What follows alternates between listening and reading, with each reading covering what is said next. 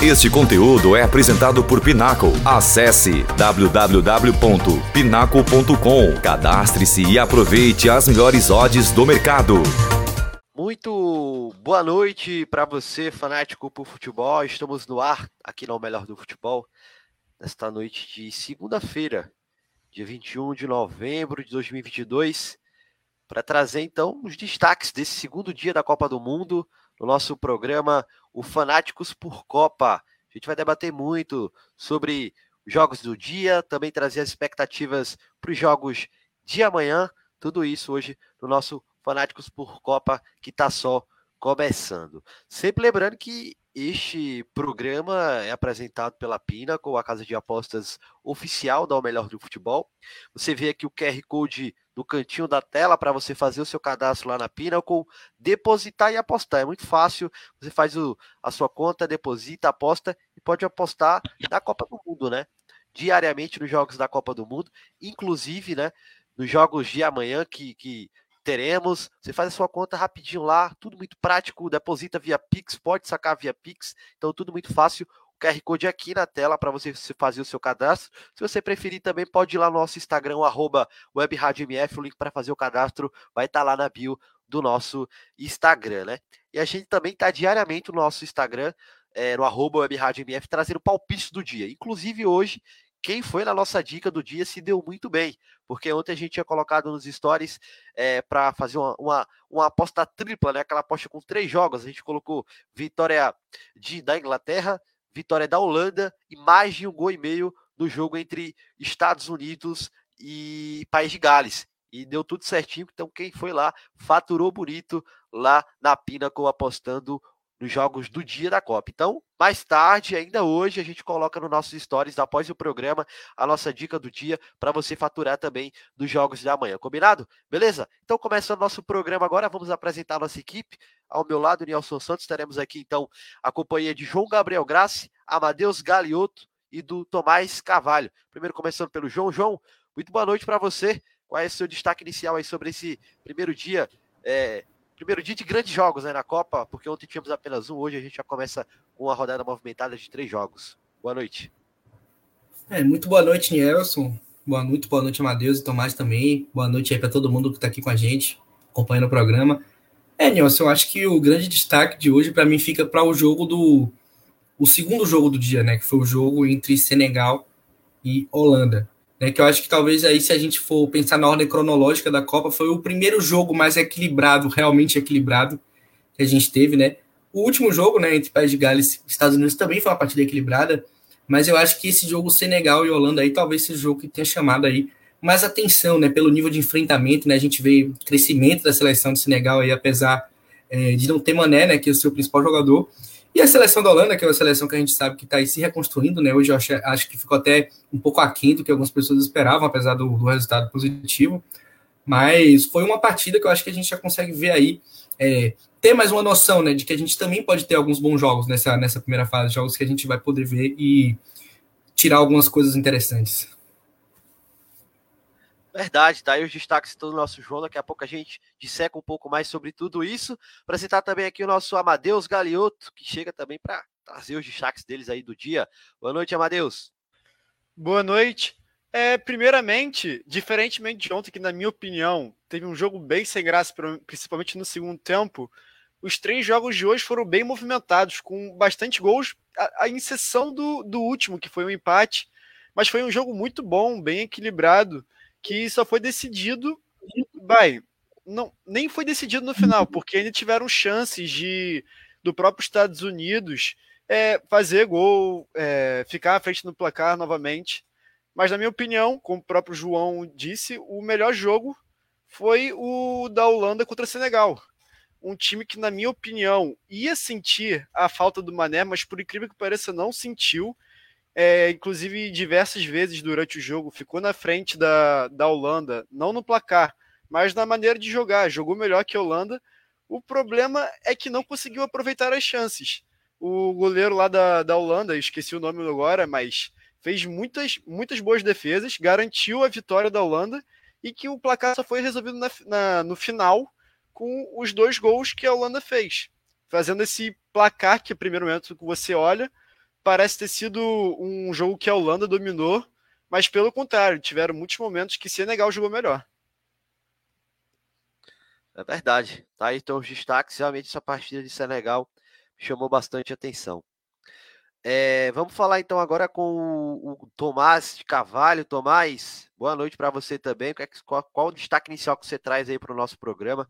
Para destacar então essa, segundo, esse segundo dia de Copa do Mundo, né? Esses três jogos que tivemos hoje aí. É, boa noite, Nelson, ao João, Amadeus a todos os fanáticos de futebol.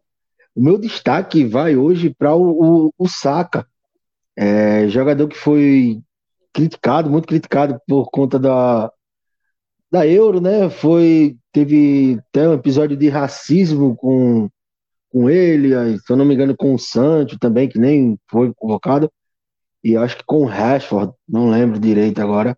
E hoje ele foi muito bem no, no, no jogo de estreia da, do English Team, então, meu destaque fica hoje para como o mundo dá voltas, ainda mais nesse mundo nosso do futebol. É verdade, boa partida do Saka, a gente vai falar muito bem sobre isso. Aproveitando a sua deixa, vamos falar então aí, primeiro, sobre a Inglaterra, né? O jogo que abriu esse dia de Copa do Mundo.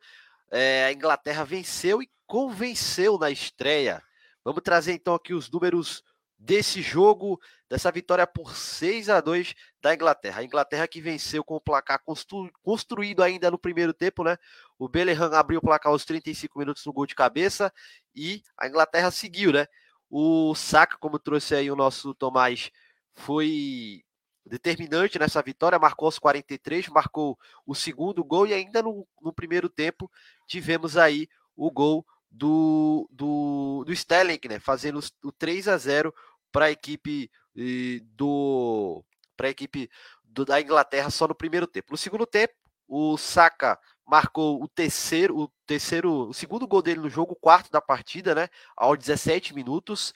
E também tivemos ainda o Rashford que entrou no segundo tempo, marcando mais um para a Inglaterra, e o Grealish aos 45 do segundo tempo fechou esse placar em seis. Mas aí, antes disso, tivemos, antes do, do, do sexto gol, é, do, do, quinto e do sexto gol da Inglaterra, o Taremi havia diminuído o placar para o Irã, né? E uma das poucas chances do Irã. O Irã chegou muito pouco no, no, no, no gol adversário, no gol da Inglaterra, mas conseguiu diminuir aos, é, aos 20 e depois também ao, já nos acréscimos, que a gente vai falar um pouco dos acréscimos, porque hoje foi um negócio absurdo a quantidade de tempo que tivemos de acréscimos nas partidas, né? Mas você tem ideia, o gol do Taremi, o segundo gol do Taremi, né? O segundo do Irã, foi aos 103. 103. Você tem ideia, né? Daqui a pouco a gente fala um pouco mais sobre isso, mas esse, nesse jogo na Inglaterra, a gente teve 24 minutos de acréscimos se somados primeiro e segundo tempo. É verdade que no primeiro tempo teve uma longa paralisação para atendimento médico do goleiro do Irã que acabou saindo porque lesionou ali é, o nariz. Né, passamos 10 minutos e justifica-se o tempo do primeiro, é, os, os 14 minutos dados no primeiro tempo, mas no segundo tempo ele deu mais 10. E aí eu fiquei, nossa senhora, o que é que aconteceu de tanto assim para ter tanta acréscimo? Mas isso foi recorrente nos jogos da Copa é, de hoje. Eu quero saber se pode ser até uma tendência para os próximos jogos, né, para ficar de olho nisso, porque realmente um negócio que me chamou bastante atenção. Mas vamos trazer aqui rapidamente os números do jogo. A gente começa é, pelo número de posse de bola. Olha a posse de bola da Inglaterra hoje, 79%. 79% de posse de bola da Inglaterra contra 21% do Irã. Foram 13 chutes é, ao gol é, da Inglaterra e 8 do Irã. Na verdade, 13 chutes da Inglaterra ao total no jogo, sendo 7 deles no gol. Então a Inglaterra teve uma eficiência muito grande. Teve 13 chutes e 7 deles no gol e 6 foram gols. Então, realmente é um aproveitamento fantástico do time da Inglaterra hoje. O Irã ainda teve 8 finalizações, mas só 3 delas no gol, né? E o Taremi, que é um um excelente centroavante, jogador do, do, do Porto, soube aproveitar as oportunidades que teve, poderia ter saído no saldo ainda pior o Irã hoje, né? E aí, precisão de é, passes trocados, é importante destacar isso, porque a, a, Inglaterra trocou muito passes, foram 797 passes trocados, contra apenas 215 aí do Irã. É, basicamente, esses foram os principais números aí do jogo. É, vamos falar então agora com o nosso pessoal, né? Falar um pouquinho sobre essa partida trouxemos aí muito bem os números E a gente começa então com o Amadeus. O Amadeus, o que é que você achou aí dessa partida da Inglaterra? Eu achei uma partida excelente. Eu não esperava tanto da Inglaterra é, para essa estreia, apesar de ser diante do Irã, mas o time não demonstrou nenhum nervosismo, na minha opinião. Soube, desde o começo, tomar todas as ações da partida, tocar muita bola, envolver de fato o Irã. O gol até demorou para sair, é verdade, mas quando saiu, desandou, né? Como é que você avaliou essa vitória aí dos ingleses? Então, o time da Inglaterra, ele tem um ataque meio de campo muito bom, não é à toa que fez seis gols. O problema é a sua defesa. É, era uma partida que o time poderia ter metido 6 a 0 e ter ficado tranquilo. Mas, cara, uh, por mais que o time ele tenha esse ataque muito bom, as suas jogadas começam muito com os defensores. E você via diversas vezes é, o Pickford participando das jogadas, os, os, zagueiros, os laterais, começando as jogadas lá na defesa para aí sim passar para ataque. E essa jogada acabava dando muitos problemas para o time da Inglaterra. O problema é que o Irã não soube aproveitar. Ele até aproveita, mas no final do jogo, quando já estava tudo perdido, que aí ele faz dois gols para diminuir. Mas mesmo assim, cara, você que nem o primeiro gol. O primeiro gol foi um erro bobo do Maguire. Ele tenta se é, ele tenta cortar esse passe pro, pro Taremi, mas ele acaba perdendo um pouco o tempo da jogada, recebe uma bola nas costas. E, cara, esse segundo gol não, não precisava ter feito aquele puxão. A bola já tinha passado por cima do jogador do Irã. É, por mais que o jogador ele tenha se jogado com um puxão, é, ele acaba, o puxão acaba sendo muito claro e acaba atrasando ele um pouco na chegada da bola. E na minha opinião, por mais que ele tenha se jogado, que ele tenha valorizado, é, foi pênalti, foi um pênalti bem marcado, na minha opinião. E graças a isso, é, na minha opinião, o jogo da Inglaterra não foi perfeito, por, por causa desses problemas defensivos. Mas tirando isso, é, um, foi um belo jogo do ataque do, da Inglaterra, um belo jogo do Harry Kane, por mais que não tenha ele, ele não tenha feito gol, ele participa de todas as jogadas do ataque, ele faz um belo pivô fora e dentro da área, dá duas assistências. É, na minha opinião, foi o melhor jogador do ataque e da equipe da Inglaterra, mesmo não tendo feito gols. E faltou isso, né? Só faltou o gol pro Kane. Eu, particularmente, vou aqui expressar a minha indignação porque eu coloquei o Kane como artilheiro da Copa do Mundo. E fiquei injuriado. Seis gols da Inglaterra, nenhum do Kane, o Amadeus. Mas isso não anula a grande partida dele, né? Não, sim, mesmo que ele não tenha feito, feito gols, cara, ele fez jogadas ali que deixava os atacantes, o próprio Saka, o, o a assistência que ele dá, se não me engano, para o Rashford, ele dá passes importantes que deixam os jogadores na cara do gol com grandes chances de, de marcar. E não é à toa que tiveram seis gols com duas assistências dele. É verdade, uma grande partida do Kane hoje, mostrando que ele não é aquele jogador só de área que vai. Todo mundo sabe, né? Mas para quem acompanha é, só acompanha a Copa do Mundo pode entender que o Kenny, até só por seu camisa, por seu camisa 9, é aquele cara que vai ficar ali esperando a bola chegar. Não, ele é um cara muito se movimenta muito e hoje mostrou mais uma vez isso. Ele que é o capitão aí da, da seleção inglesa e, está buscando essa Copa do Mundo um feito inédito, né? Que é a artilharia de duas Copas consecutivas, né? Ele pode alcançar esse feito, né? Porque ele foi o artilheiro da Copa de 2018 e pode novamente ser o artilheiro de 2022. Mas você falou muito bem aí, o, o, o Amadeus, sobre as falhas técnicas da Inglaterra. Eu queria que o João falasse também um pouco sobre isso, porque apesar do grande quantitativo de gols, a Inglaterra mostrou isso, né? Essa fragilidade defensiva, né, João?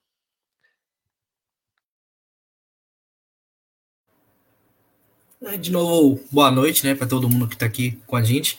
É, Nilson, acho que a Inglaterra teve, eu acho que relativamente foi um jogo tranquilo para a Inglaterra. Eu acho que as falhas até defensivamente foram um pouco mais pontuais, né? Eu acho que, como o Amadeus falou, o Maguire acabou dando um vacilo ali, né, no, no gol, no primeiro gol do Taremi, depois acabou cometendo pênalti. Então, eu até acho que são coisas pontuais, né? Eu também concordo que até se a gente pegar o ciclo do geral da Inglaterra vindo para cá, a gente tem alguns problemas, sim. Mas eu achei que hoje, até apesar até do Irã ter conseguido converter as poucas chances que teve, acho que é importante também a gente é, pensar que o Irã teve poucas chances, né? Claro, que isso também tem muito a ver com o fato da Inglaterra estar ali no ataque o tempo inteiro, e eu acho até que esse estilo de você estar ali com os jogadores adiantados, muitas vezes ali é, no campo de defesa, como também o Amadeus falou, os defensores ajudando na construção, né, os laterais, os próprios zagueiros também, né, os Tones é um cara que, que ajuda bastante nessa saída também. É, contribui, né? Você acaba se expondo um pouco mais e permite chance. Mas eu achei que até que a Inglaterra conseguiu, é, dentro né, desse jogo que ela fez ali muitas vezes no campo, né, com a bola o tempo inteiro, conseguiu se defender atacando, pode-se dizer assim. A Inglaterra empurrou muito o Irã para trás e não permitiu que o Irã conseguisse respirar direito. Então, eu, como você falou, eu acho que eu também não esperava tanto assim na Inglaterra. Eu achei que foi uma atuação bem convincente, né? Eu acho que é, durante todo esse período Southgate, a gente tem visto aí muitas críticas à Inglaterra, né? Muitas vezes críticas à convocação, à, à não utilização de certos jogadores, enfim. Southgate está é, longe de ser um cara que é unanimidade durante, em todo mundo, né? Todo, todo tipo de crítica, não só na Inglaterra, aqui no Brasil se critica muito, se fala muito do Southgate, né? Tem pessoas que gostam da seleção da Inglaterra, algumas acompanham e falam desse processo com problemas coletivos. Então eu esperava que a, Inglaterra fosse ganhar tranquilo, sim, esperava, né? Pela fragilidade do Irã, que é uma seleção até que eu esperava um pouco mais hoje, inclusive eu achava que o Irã é uma seleção que tinha evoluído um pouco mais, né? Existia uma expectativa dentro dos times do Oriente Médio que pudesse ter acontecido uma evolução. Até agora a gente não viu muito bem isso, né? O Qatar, por exemplo, que vem tentando adotar essa questão da filosofia do jogo de posição para tentar melhorar o futebol nacional também do Qatar, mas a gente viu que até agora eles não foram páreos para o talento, né? E também para a parte física também parece que pesa bastante, né? A gente vê esses times do Oriente Médio têm um pouco mais de dificuldade para lidar com jogos assim que tem tanta exigência, né? E a Inglaterra tem um, também uma argumentos, pode-se dizer assim, no seu banco. Né? A Inglaterra tem um banco muito forte, tem jogadores que podem entrar e mudar o jogo. Então, até se existir essa questão de cair o desempenho na questão defensiva ou até a própria ofensiva, tem caras que tem que estão ali no banco que podem entrar e melhorar. Então, esse time da Inglaterra, acho que se mantendo, né, conseguir manter o coletivo, é um time que pode chegar bem na Copa, até pelo chaveamento, acho que pode favorecer também a Inglaterra. Então, é um time que eu acho que vai estar tá aí provavelmente bem. É porque a Inglaterra é aquela coisa, né? A gente sempre fica meio assim, né? Porque é um time que parece que quando vai, não vai. Então, gera expectativa e no final frustra. Então, eu, mas eu acho que no geral foi uma estreia positiva. Né? Eu acho que a Inglaterra hoje, como você falou, mostrou até mais do que muita gente esperava. Eu estava esperando um jogo tranquilo, mas não esse passeio como foi, né? 79% de posse de bola, então é, é, bastante coisa. É verdade, bastante coisa. Ô Tomás, é, me fala o seguinte: diante do que a gente pode perceber hoje aí da Inglaterra, é, quão longe a gente pode esperar? O que é que a gente pode esperar dessa Inglaterra? O quão longe eles podem chegar, né? De fato, foi um grande jogo dos ingleses, né? É, bom, eu, eu acredito que eu no meu chaveamento eu botei até que ela chegaria na final e a gente ganharia do, dela na, na, na final. Seria Brasil e Inglaterra na final e, e seríamos campeões em cima do. para mostrar que somos verdadeiramente o país de futebol ganhando em cima dos inventores do futebol. É, mas é muito é por causa do entusiasmo do, do, do de ver mundo assistir a Premier. E o jogo de hoje eu particularmente eu não consegui acompanhar ele na íntegra mesmo. Eu tive que ir ao médico e não consegui acompanhar vi os lances tudo. E o que eu também além do destaque do Saka o que me destacou bastante foi o, o, o volante do Borussia o Jude Bellingham o que, que faz o primeiro gol. É, essa janela agora, de depois da Copa, a tendência é que ele seja vendido, que acho que os dos, do Big Four, Big Six da Inglaterra, acho que tem cinco ou, ou quatro, quatro ou cinco clubes estão de olho nele para contratar. Mas a pergunta que você me fez sobre o quão longe ele chega, já disse, já falei que eu, eu espero que ele chegue na final contra a gente e a gente seja campeão. E ainda mais, mesmo que o Irã não tenha sido um adversário, aquele adversário que você diz, eita, não, realmente provou. O que o, o, o, o Irã demonstrou foi só o que a gente já sabia e o que praticamente todo mundo já sabia, o, o, os defeitos do posicionamento defensivo da Inglaterra. Porque, cara, o Possante Maguire, Possante Maguire, tem o Possante Maguire no, no, no, no time, é, é, é o mesmo que você pedir para tomar gol. Então os amigos já, já resumiram praticamente tudo sobre esse jogo que teve, sobre essa. Se o, o, o Saltgate ele continuar insistindo com o, o, o Possante Maguire, eu estava olhando aqui, ó, o, o, o banco da Inglaterra vai ter que ir com ele mesmo, porque o, ou ele improvisa o Walker, ou se não tem o Coelho de zagueiro. Tem o White também, tem um White aqui. Mas provavelmente ele vai improvisar se não for com o Maguire, mas eu acho muito difícil. E um do, das críticas que tem é que você tem o, o Alexander Arnold, uma, um dos maiores laterais direitos do, do, do, do futebol mundial, e, e, ele ser banco nesse time da Inglaterra. Acho que é um dos, dos das que, que a gente contesta do, do, do, do Southgate. Mas a expectativa que eu tenho é que a Inglaterra chegue longe. Como já falei, espero que chegue na final contra o Brasil e a gente possa ser campeão em cima deles. É verdade. E o Maguire que até fazia uma partida legal, mas é muito em conta que que não foi muito, é, digamos assim, forçado, né?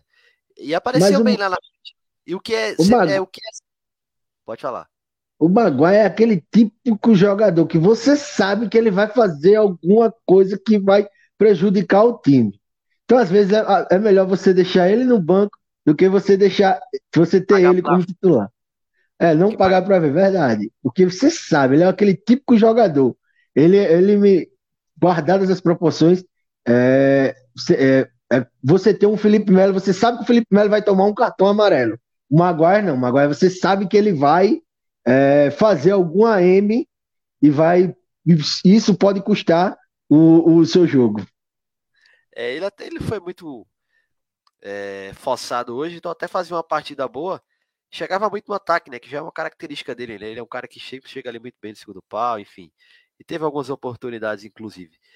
E Inglaterra então vence é, o Irã por 6 a 2 e aí assumiu a liderança desse grupo B, né? Daqui a pouco a gente fala mais sobre o grupo B, mas a gente então finaliza aqui essa parada por Inglaterra e Irã. É, para falar.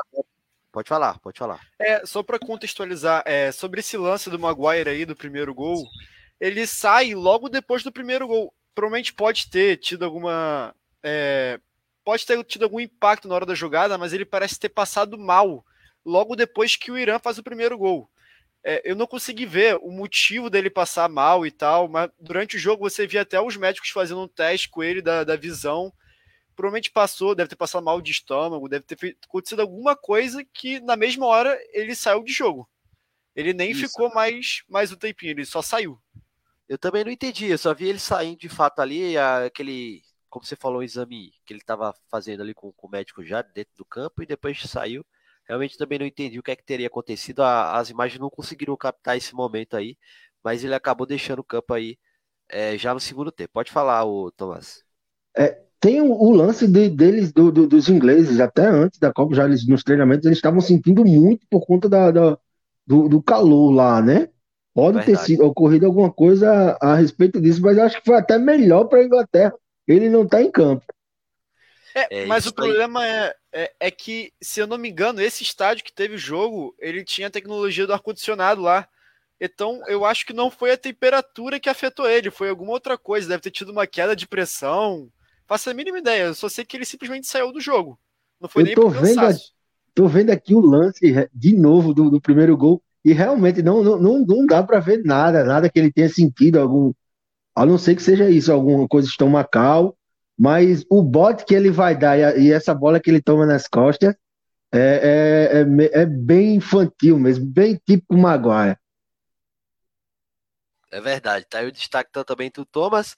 Só para a gente finalizar então essa vitória aí na Inglaterra por 6 a 2 a gente comentando então, chegamos então a esse veredito que a Inglaterra convenceu, né? Não foi tão, muito exigida, mas consegue uma vitória importante aí para chegar nessa fase de grupos ainda, deve segurar essa liderança. Vamos ver aí, porque eu até acho que vai, vão ser bons jogos aí contra Estados Unidos e Gales, pelo que apresentaram hoje. Em tempos distintos, a gente pode falar também daqui a pouco mais sobre isso.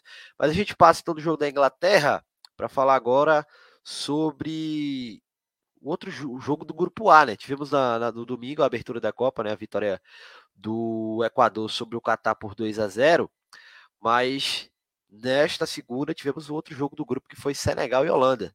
E Senegal perdeu para a Holanda por 2 a 0. Senegal, é verdade, a gente sempre reforça que não está contando com o Sadio Mané, né? Foi o grande, o segundo melhor jogador do mundo, né?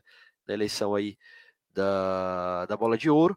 e ficou de fora da Copa, né? Uma lesão que sofreu aí ainda pelo Bayern de Munique no mês, nesse mês de, no, de novembro, logo no início, e não, não se recuperaria a tempo para a Copa do Mundo. A Holanda sofreu bastante, viu? Não foi uma vitória fácil. Muita gente esperava até que a Holanda conseguisse uma vitória com mais tranquilidade, já que não teríamos a presença do Sadio Mané, mas isso não aconteceu dentro de campo. Os dois gols da Holanda saíram já no final. O primeiro aos 34 com o Gagpo, um bom jogador do PSV Eindhoven. Nessa janela de transferência deve ser bem assediado. Já houve, na verdade, na janela do meio do ano, é, lá na Europa, a possibilidade dele se juntar ao Manchester United numa possível não vinda do Anthony para o Manchester United, mas o Anthony se juntou ao United, então foi descartar, essa possibilidade do Gakpo tipo, jogar pela Holanda e o Klassen marcando já nos acréscimos, olha só, de novo os acréscimos, já aos 99 no agregado. Então já tínhamos ali 9 minutos de acréscimos quando saiu o segundo gol da Holanda.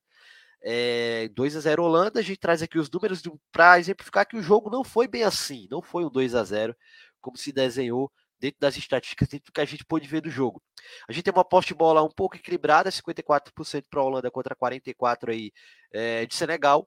Foram 10 chutes da Holanda, sendo 3 apenas do gol. Senegal teve mais, teve 15 finalizações, só 4 delas do gol. Passes trocados, quase ali um equilíbrio, né? 436 da Holanda contra 385 de Senegal.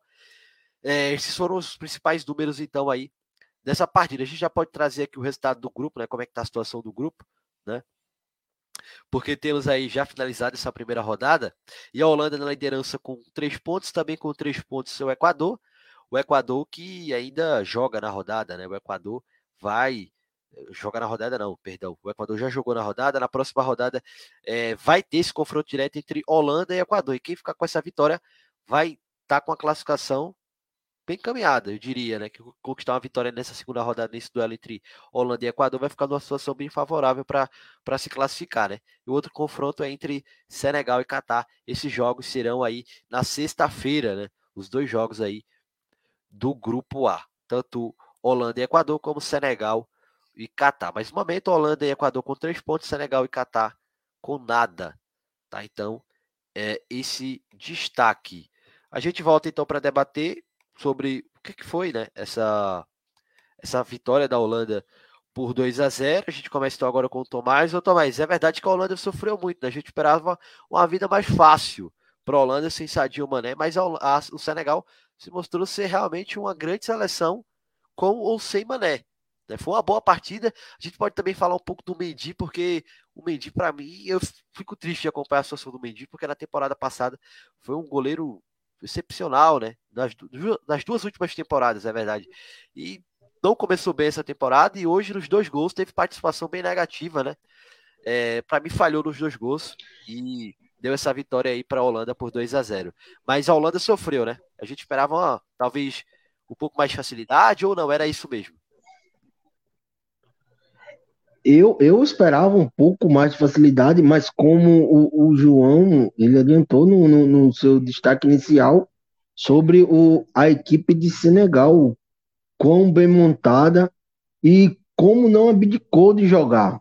Que você não tem o seu principal jogador, muitas dessas seleções que não tem o seu principal jogador, elas geralmente abdicam de jogar e eles partem para utilizar o contra-ataque. E Senegal ela não fez isso ela, ela jogou. Quando ela pôde, ela, ela agrediu. Os números mostrou aí. Você falou agora, os números mostrou que Senegal não abdicou. Realmente, eu achei. No, no primeiro lance, eu ainda achei mais. No, no, no segundo, eu vi meio de relance, mas.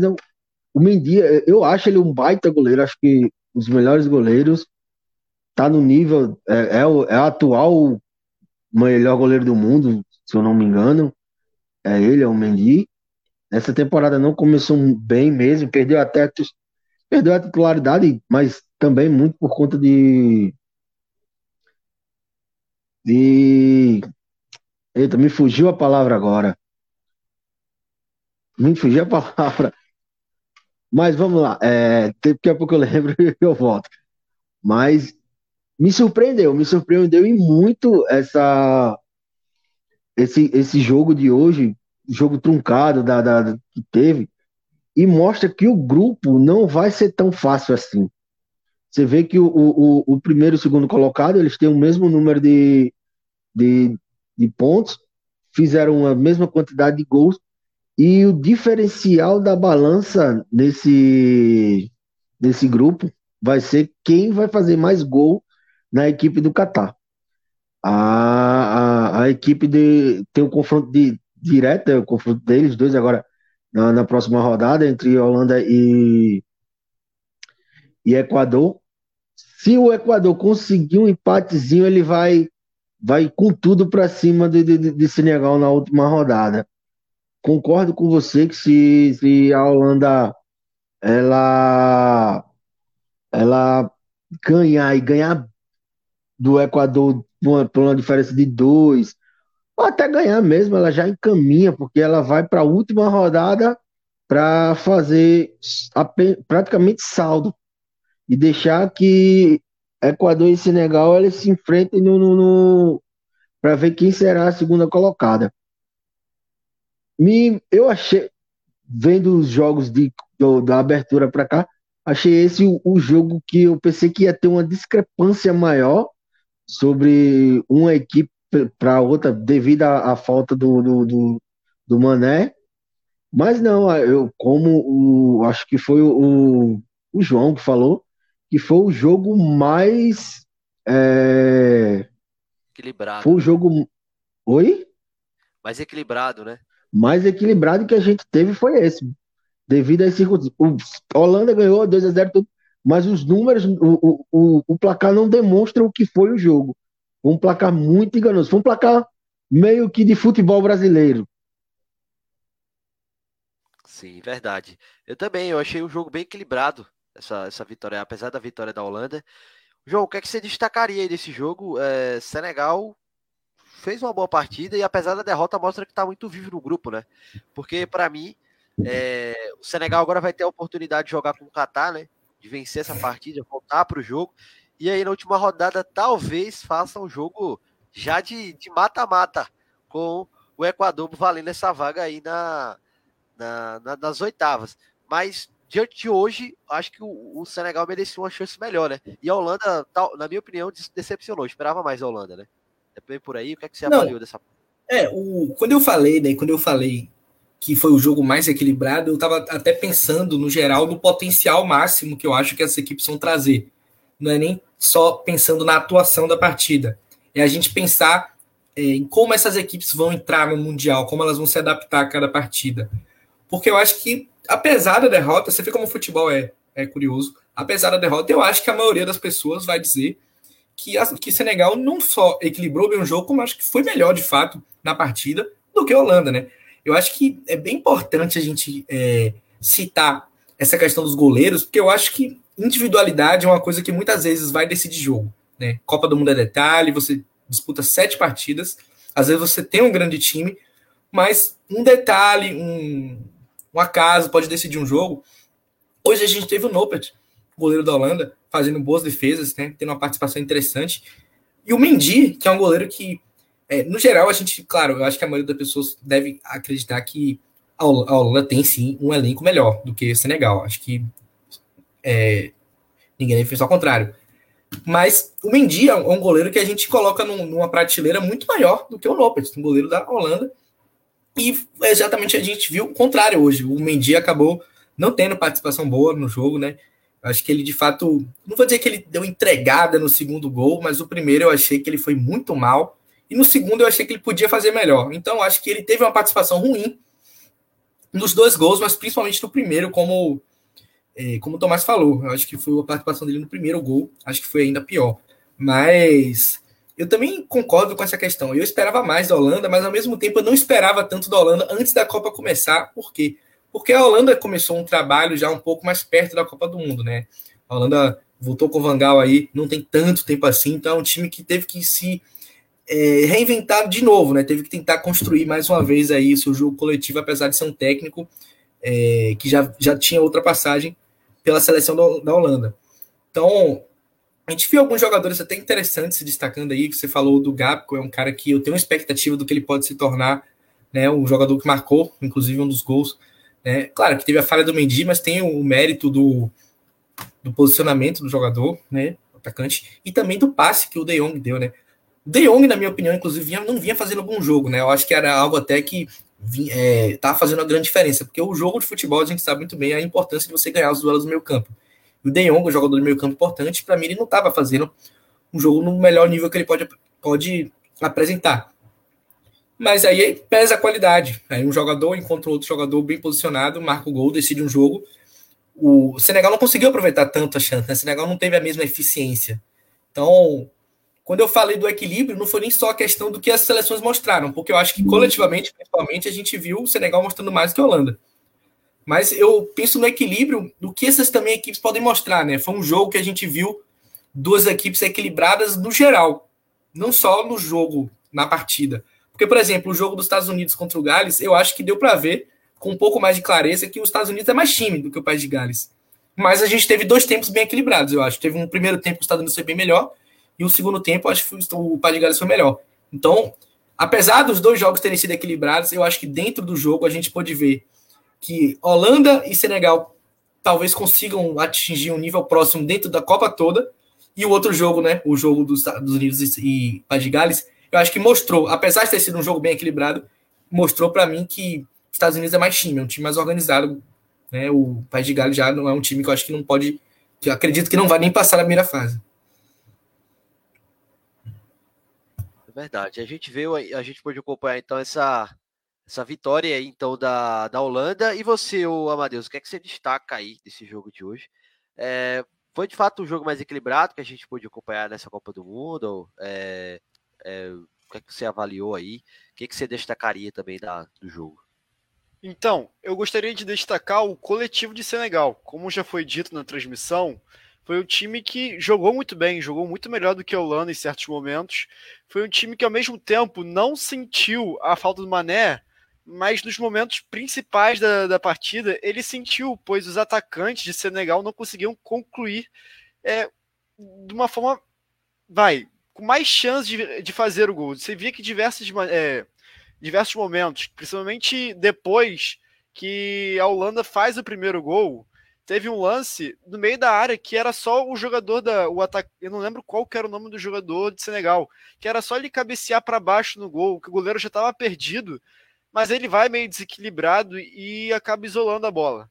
É, então é isso. O time de Senegal, ao mesmo tempo que ele construiu muitas jogadas, que ele dominou a Holanda, ele sentiu a falta do Mané na, na hora da conclusão das jogadas. Provavelmente, se tivesse o Mané, ou se os atacantes de Senegal tivessem um dia melhor, ou até mesmo se o Noppert tivesse um dia pior, um dia como o Mendy, que falhou nos dois gols, possivelmente Senegal seria vitorioso nessa partida, que na minha opinião era quem merecia sair vencendo, mas como o futebol é cheio de surpresas, é, a Holanda conseguiu, com o primeiro gol do, do Gapo, é, se estabelecer na partida, que antes ela não vinha muito bem, principalmente nesse segundo tempo, conseguiu se estabelecer e fez a, o, a partida conduzir a sua vitória, marcando o segundo gol num, num outro lance despretensioso em que há um chute do, do, do, atacante da Holanda que o Mendy ele acaba batendo roupa para a direita no lance que dava para ele ter agarrado e acontece o segundo gol da Holanda acabando com o jogo.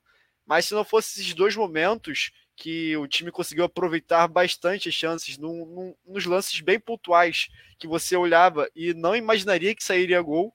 É, ele, o time da Holanda conseguiu manter a sua vitória, tirando os três pontos de Senegal, que, na minha opinião, era o real time que deveria sair como vitorioso. É, a gente teve aí uma, uma Holanda aí com bastantes dificuldades. O Amadeus, então, apesar da derrota, a gente pode colocar Senegal aí totalmente na briga, né? Por, por, por essa segunda vaga aí no grupo. A Holanda deve realmente, é, contra Equador ou Catar, sacramentar uma das vagas para a fase de mata-mata para as oitavas de final, mas Senegal mostra, apesar da derrota, que tem total, total potencial para brigar ali com o Equador por essa segunda vaga, né?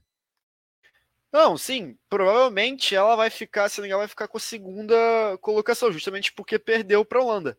Mas, é, como nós vimos hoje, o time da Holanda não é muito bom, é, principalmente coletivamente. Você via muitos erros e tal. Então é possível que a Holanda, mesmo que seja difícil, acabe se complicando para Qatar, não, né? Porque Qatar está muito abaixo. Mas contra o Equador, e se se complicar contra o Equador, pode acontecer de Senegal fazer os seus resultados e ficar na primeira, é, na primeira colocação. Mas algo bem complicado. Provavelmente vai ficar na segunda, mas eu acho que nenhum dos dois times vai muito longe da Copa, justamente porque pelo que foi apresentado. Pela falta do seu melhor jogador, o Senegal, e pela falta de um, um bom coletivo que foi mostrado pela Holanda. O Nilson. Eita, Nelson caiu. Nelson caiu. Mas fala é, aí, Thomas. Pode eu não falar. sei se os amigos vão concordar, mas eu senti como se, se Senegal ela faltasse no, no, já no segundo tempo ela faltasse mais perna. O, o, o, os jogadores de, de, de Senegal, eles, ao meu ver, acho que foi o que também aconteceu com a equipe dos Estados Unidos, no próximo jogo que a gente vai comentar, mas eu acho que faltou perna para a equipe de Senegal no segundo tempo. E acabou que o, o, a equipe da Holanda, por estar tá um pouco melhor bem preparada fisicamente, nem também tá essas coisas todas que, como o João falou, o, eu acho o De Jong muito craque, muito craque de bola. Você vê no jeito dele pegar a bola de, de, de, partir, mas você vê que as duas equipes tiveram deficiência é, do físico, mas eu acho que a, o físico pesou mais para o Senegal no segundo tempo. Não sei se os amigos concordam. Então, de fato, é, é, era visível que os dois times vinham com problemas físicos, principalmente Senegal. Mas o que é, minou a vitória de Senegal, que não aconteceu mesmo, foi as finalizações perdidas. Tiveram muitas chances claras, é, seja bola aérea, chutes. O Noppert sal, acabou salvando muitas, é, muitas finalizações, mas faltou é, de Senegal também aquele jogador que matasse a partida que fosse o cara do ataque. Na minha opinião, foi isso que faltou para o time sair como vitorioso.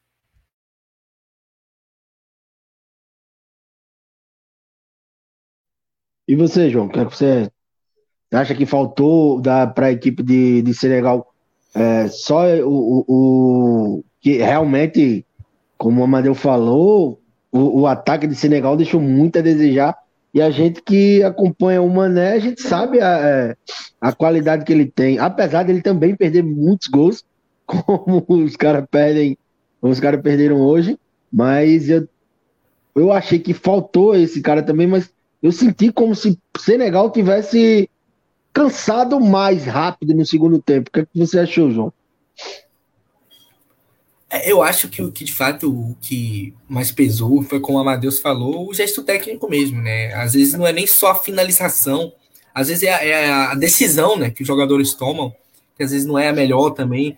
O jogador, às vezes, da Senegal poderia escolher jogadas que poderiam ter, ter sido até melhor concluídas se eles já tivessem sido mais tramadas da melhor maneira, tivessem sido mais caprichadas, mas principalmente de fato essa questão da finalização mesmo. Né? O, o Mané ele seria um ponto positivo tanto nessa questão da preparação das jogadas serem mais bem feitas, né, serem mais caprichadas, como na questão da finalização mesmo, da conclusão direta para o gol. E claro que a gente também tem que pontuar que a participação decisiva dos goleiros, né? Então é meio que pode-se dizer até que individualidades fizeram a diferença nesse jogo, porque coletivamente a gente viu o Senegal apresentando mais, né? E se a gente está aqui resumindo a finalização e participação do goleiro, descendo os principais pontos. Cara, eu acho que sim, realmente apareceu a parte física ali na reta final. Eu acho que o Senegal sentiu um pouco mais mesmo. Mas eu acho que o principal fator acabou sendo essa questão técnica, que é o goleiro do Senegal tá falhando, o goleiro da Holanda tá participando bem, e os jogadores da, do Senegal, né, os jogadores de frente, às vezes não não caprichando tanto nessa conclusão, ou até no último passe, no penúltimo passe, ali no último texto no geral, né? Então, ataques que não foram bem aproveitados, né? Ou ataques que, que até foram bem aproveitados, mas tiveram o mérito do, do arqueiro, né, do goleiro do Noppert, em poder evitar com que o gol realmente acontecesse. A Holanda conseguiu concluir, né? Chegou ali no final duas vezes, né? O jogo já estava se encaminhando para um 0 a 0 né? Eu lembro que eu olhei assim para a televisão e pensei, ah, esse jogo não vai sair do 0 a 0 E aí surgiu os gols da Holanda, né? No momento que acho que a gente não esperava, de fato, que a Holanda fosse ganhar de 2 a 0 é, é, é interessante se a gente fez a comparação entre o jogo do Equador e do Catar, né? O primeiro jogo de abertura, e esse. Os dois foram 2 a 0 mas foram jogos completamente diferentes. Tipo assim, pra gente analisar, não tem como. Você pensa, só olha o placar, você pensa, ah, foram dois, duas vitórias relativamente tranquilas, mas você ainda achou. O Equador poderia ter metido vários gols no Catar, né? O Catar mostrou ali toda a sua fragilidade. E o Senegal poderia ter feito alguns gols na Holanda. E a Holanda não estava passando tão perto de marcar, né? A Holanda até teve algumas chances. Eu lembro que até o De Jong, o próprio De Jong, que eu falei que não tinha feito um bom jogo, apesar da assistência, ele teve uma chance no primeiro tempo, resolveu driblar dois, três jogadores, perdeu o tempo da bola, era uma boa chance. Teve um, uma chegada com o Dumfries também, que eu acho que até sofreu, inclusive, defensivamente no jogo de hoje. Aí, como eu falei, eu, eu acho que eu vou mais na linha de que faltou a conclusão, finalização, último passe, o penúltimo passe, enfim, o gesto técnico ali no último terço do campo. Muito bem. Você... estão me ouvindo agora? Estamos. Sim, sim, sim. Você mas... vê. Cai, mas não tem. Pode seguir. Você vê nesse primeiro gol da, da, da, da Holanda é, a deficiência, a falha, a falha mesmo do, do, do, do, do Mendy, que ele, ele sozinho, só ele, eu acho que, acho que até se ele fica no gol, esse gol não acontece. Mas você vê que ele sai mal e ainda sai é, espanando. Ele demora um pouco a sair e ainda sai mal. Eu acho que se ele fica no gol, é, ele não toma esse gol. Acho que é um dos gols mais. Acho que uma das falhas mais bizonhas que eu já vi ele tendo. Apesar de que eu já vi ele tendo algumas falhas assim nessa saída de bola, mas de um cruzamento. Você vê que é um cruzamento da, da entrada da área. Não é aquele cruzamento lateral. É um cruzamento da entrada da área. O cara cruza e ele vai sair socando e ele, ele perde o tempo da bola. O cara antecipa ele e faz o gol. No segundo, você vê que ele rebate, poderia ter rebate, é, tentado, mas é, é, um chute difícil, né? Mas ali eu acho que falhou o sistema defensivo. Além dele ter espalmado, ele não espalma para o lado, ele espalma para frente, não é isso? E o zagueiro, ele deixa o, no caso é o lateral ali, ele deixa o, o, o jogador da Holanda se, é, chegar na bola antes dele. Ele tá de costa, ele não percebe que o jogador da Holanda chega. Eu achei mais ali uma falha do sistema defensivo de Senegal do que propriamente só do Mendy. Mas no primeiro lance, no primeiro gol, não tem como defender ele. Ali foi lance para você acabar com a partida. Muito bem, tá? Então, essa discussão sobre essa vitória da Holanda, que estreia bem, então, a gente, desse grupo A, né? Finalizamos então aí esse debate. A gente vai então agora falar sobre o outro jogo, né? desta desta segunda-feira, né, o terceiro e último jogo do dia. Tivemos a, o primeiro empate da Copa do Mundo, né? Jogo entre Estados Unidos e País de Gales, 1 a 1. O Estados Unidos abriu o gol com o Oiwar, que é, é, aquele mesmo, viu? É, ex, ex filho não, é, o filho do ex-jogador, né? Que chegou a ser o melhor jogador do mundo, atuou por muito tempo. É, no, chegou a atuar no Paris Saint-Germain, né? É o Timothy Ea, o, o, jogador, ele é norte-americano, né? E é filho do ex-melhor do mundo e que agora é presidente da Libéria, rapaz. O George Ewa, né? E aí o, é o primeiro filho do, de um jogador eleito o melhor do mundo a jogar uma Copa do Mundo, né? E a marcar também, né? Ele que joga atualmente no Lille, né? E hoje com a seleção americana, né? Eh, os Estados Unidos conseguiu aí marcar o primeiro gol, o gol que abriu o placar da partida. Já o outro é um velho conhecido nosso, né? O Gareth Bale, já nos finalzinho, aos 37 do segundo tempo, de pênalti, um pênalti que ele mesmo sofreu, conseguiu marcar o gol de Gales. Primeiro gol de Gales depois de 62 anos. Alguém me falou isso? Alguém, por favor, me corre se eu estiver errado. É 62 ou 64 anos? Mas Gales voltando a uma Copa do Mundo. Eu não te poderia ser outro autor do gol, né? Gareth Bale, né? Alguém ia falar alguma coisa? Olha, eu não sei te dizer qual é o ano exato, mas é muito tempo. É muito tempo de, do país de Gales sem participar de uma Copa. Chega assim, é desde a Copa de 58, a Copa que a primeira 64 anos. 64 anos. Então, o primeiro gol em 64 anos de Gales em uma Copa, o gol marcado pelo Gareth Bale. Né? Então, fez história aí marcando esse gol para a sua seleção. E a gente tem aqui os números do jogo, né? A gente começa aí sempre pela poste bola, 59% de poste bola para os Estados Unidos contra 41 de Gales. Foram sete chutes, país de Gales, apenas três no gol. Os Estados Unidos teve seis chutes, apenas um no gol, né? O gol que marcou. Foi o único acerto, de fato, aí dos americanos. Ao todo, os americanos trocaram 565 passes, enquanto o País de Gales trocou 400 três passes. Os números da partida, então, dessa vitória, desse empate, né? Esse primeiro empate na Copa do Mundo que tivemos, esse 1 a 1 E aí a gente começa agora pelo Amadeus. O Amadeus, um jogo que a gente pode considerar de dois tempos distintos, né? Porque nós tivemos aí o primeiro tempo onde os Estados Unidos foi melhor, teve mais oportunidades, inclusive marcou o gol, e naquele momento realmente era melhor, né? O resultado, na minha opinião, eu estava assistindo o jogo, e foi 1 a 0 justo naquele momento. Mas no segundo tempo o jogo virou de figura, né? Gales desde o início começou pressionando bastante, até que em um pênalti conseguiu esse gol que deu a vitória, deu a vitória, deu o empate, né? Esse primeiro pontinho aí para cada um dos times. Como é que você avaliou esse esse 1 a 1 o jogo que, assim como Irã e Inglaterra, teve a arbitragem brasileira. Irã e Inglaterra, Inglaterra 6 a 2 a vitória do Irã foi com a arbitragem do Rafael Claus, né?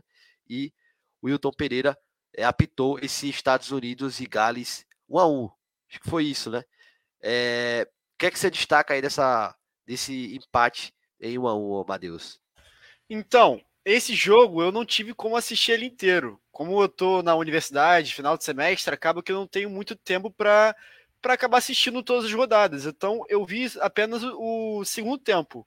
O que eu posso dizer sobre o segundo tempo é que as mudanças feita, é, feitas pelo time. Ai, me fugiu a cabeça agora do. do é... Oh meu Deus, qual o nome? Gales. Gales. É. O, as mudanças feitas pelos, pelo país de Gales acabaram modificando total o ritmo do jogo. Como você bem disse, Estados Unidos estava melhor no primeiro tempo, fez o primeiro gol, só que ele não conseguiu aproveitar essa, essa vantagem. Chegou no segundo tempo, ainda mais por causa das mudanças feitas pelo País de Gales, mas também pelo posicionamento do time, é, deixou muito o, o País de Gales é, jogar no ataque, ter chances, e principalmente com jogadores perigosos, como o próprio Bale, que inclusive ele empata o jogo num pênalti meio bobo. Uma bobeada da defesa dos Estados Unidos, o, o zagueirão acha que está sozinho para rifar a bola chega o Bale por trás, pelo ponto do cego dele, se mete na frente e acaba sendo chutado. E é um pênalti bem marcado, na minha opinião. Acredito que para vocês também, porque foi, pô, foi um lance bem bobo do, dos Estados Unidos. E graças a, a esse pênalti, as chances criadas do, do País de Gales, que estava melhor no segundo tempo, é, teve esse empate, mas depois disso, a partida que parecia ir para o rumo de, do País de Gales tentar virar, acabou não tendo mais muitas chances. Os Estados Unidos ele conseguiu sair um pouco mais, não estava mais atrás que nem antes do gol, mas ao mesmo tempo que não tinha muitas chances para os Estados Unidos, o próprio país de Gales parecia, ao mesmo tempo que sofrer bastante com a, a condição física, ele parecia também que é, aceitando o empate, por mais que tenha, devido também por passar grande parte do jogo perdendo, é, parece não ter buscado muito a vitória como se imaginava. Ele sentou um pouco no resultado justamente por causa é, do empate que foi feito no, lá para o final do jogo, para a parte do meio para o final, mas também graças à, à, condição física dos seus jogadores, que muitos, inclusive alguns, chegaram a cair três vezes é, por cãibra, por própria pancada. É, foi uma partida que, principalmente depois do primeiro gol, é, do, do gol de empate do País de Gales, parecia ter um rumo de mais gols, mas acabou não, não acontecendo. Ficou no 1 a 1 mesmo. Parece que os dois times gostaram desse empate. Parece que ficou de bom tamanho. Essa é a impressão que passou, né, João?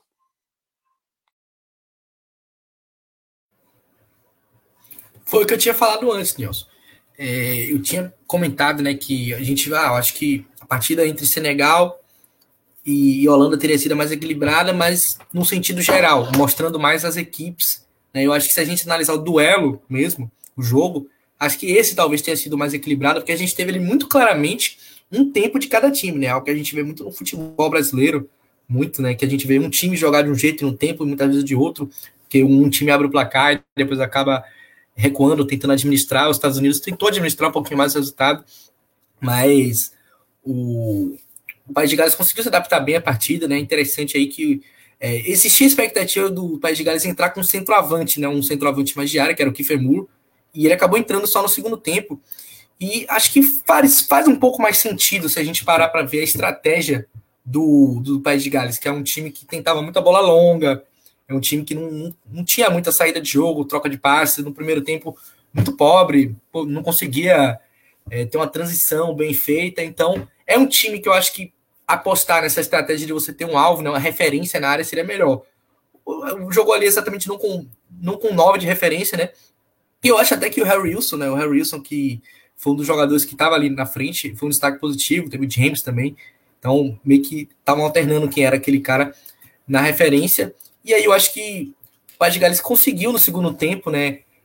É, ter como é que pode se dizer, um pouco mais de presença de área, que eu acho que facilitou um pouco o estilo deles, né? Que é um estilo um pouco mais conservador de jogar futebol, né? Futebol pega a Inglaterra bem antiga, né? Com muita bola longa, cruzamento, e eles tiveram dificuldade, né? Os Estados Unidos um jogo mais, até com mais bola no pé, um jogo de velocidade, também jogadores rápidos, Pulisic, o EA, a gente viu ali é, os Estados Unidos com um trabalho coletivo um pouco melhor, né? Eu acho que os Estados Unidos hoje, para mim, mostrou que ele está um patamar um pouco acima do, do País de Gales, mas não conseguiu produzir o suficiente para isso. O primeiro tempo eu achei que os Estados Unidos conseguiu ir bem e mostrou aí que coletivamente ele tem alguma coisa. País de Gales, eu acho que ele foi melhor no segundo tempo, mas ainda assim dá para perceber que é um time que não é tão bem preparado, que é um time que eu acho que tem dificuldades. Então eu acredito que de, nesse grupo eu não estou colocando tanta fé assim no País de Gales. Né? O próprio Bale, que é aí o grande destaque né, do País de Gales, para mim ele vinha fazendo uma partida bem ruim bem ruim mesmo, não estava acertando nada. Só que é, eu acho que todo mundo aqui no debate vai concordar comigo que uma característica importante do Bale é ser um jogador decisivo. Né? O Bale é um cara que sempre foi é, um cara de aparecer em momentos importantes no Real Madrid. Né? Inclusive agora também na, na MLS, né, que o Bale está jogando nos Estados Unidos, coincidência, né, enfrentou hoje o seleção dos Estados Unidos e ele foi importante, foi decisivo mais uma vez em um jogo né, ali da MLS e ele acabou tinha que ser, né? Ele tinha que ser esse personagem para marcar esse gol tão simbólico, né, Paz de Gales, que o Paz de Gales pode não passar de fase, mas só o fato deles participarem, estarem marcando gols, estarem competindo como competiram hoje, fizeram o segundo tempo que foram melhores do que os Estados Unidos, já é algo muito significativo, né, para um, um, país que é tão pequeno, né, e não tem tanta tradição mesmo no futebol, não é um frequentador de Copa do Mundo, é, não é nem um, um time que compete também na Eurocopa, então, no geral, eu acredito que ficou de bom tamanho, como você falou, porque a gente viu os Estados Unidos bem no primeiro tempo, no segundo tempo não conseguiu administrar tão bem, acabou sofrendo com o País de Gales, e acho que o empate foi bem justo para o que foi o jogo, mas eu acho que o empate, ao mesmo tempo, também mostra que as equipes estão um pouquinho, um patamar um pouquinho diferente uma da outra. Exatamente. É, eu esperava um jogo até o primeiro tempo, o, eu me decepcionei com o primeiro tempo de Gales. Eu esperava um time desenvolvendo um futebol melhor. Eu acho que ele sentiu também, né, o João? A, a partida de Copa do Mundo aparentou isso, né? Que Gales sentiu naquele primeiro tempo e por isso que, que os Estados Unidos também mostrou-se um pouco superior, né? É a estreia, né? A estreia de um time inexperiente nesse tipo de competição, né? Até os próprios jogadores, não tem jogadores assim tantos que jogam em grandes ligas. Claro que tem jogadores que sim jogam em grandes clubes e jogadores experientes como o próprio Bale, mas no geral tem muitos jogadores ali que não conhecem exatamente como é a pressão de você estar tá jogando um jogo desse tamanho.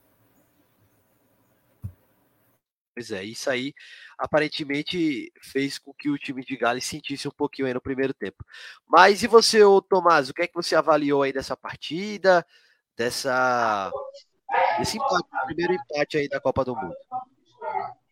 É, é foi uma partida digna de, de campeonato brasileiro mesmo de, de dois tempos distintos. É, é, Gales é apenas a segunda participação do país de Gales no, no Mundial. Teve, são, são, se eu não me engano, são 22. Já tivemos 22 mundiais, Gales participou apenas de dois, essa é a segunda. Os Estados Unidos já vem um pouco mais, se eu não me engano, participou de 11. Tem 11 participações, então é mais frequentador a equipe dos Estados Unidos, mesmo não tendo participado da, da última.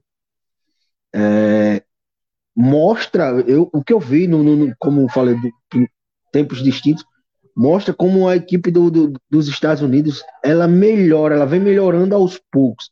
Não é uma melhora como, você, como a gente viu do que ocorreu no, da Alemanha em 2010 para a Alemanha de 2014. Mas você vê que é uma, uma, uma melhora que vem ocorrendo aos poucos com a equipe do, dos Estados Unidos.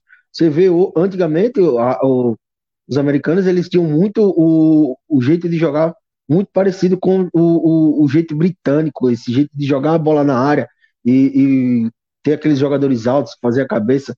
Tanto que o, o, jogador com mais gols nos Estados Unidos é o Dempsey ainda. Passou muito tempo no, no, no, no futebol inglês. É, é, aquele tipo de jogador que esperava, se posicionava muito bem. É, e você vê que hoje não, hoje já é um, um, um jeito de jogar do, do, dos Estados Unidos diferente. Você vê que eles gostam de estar mais com a bola, você vê que eles têm uma, uma infiltração.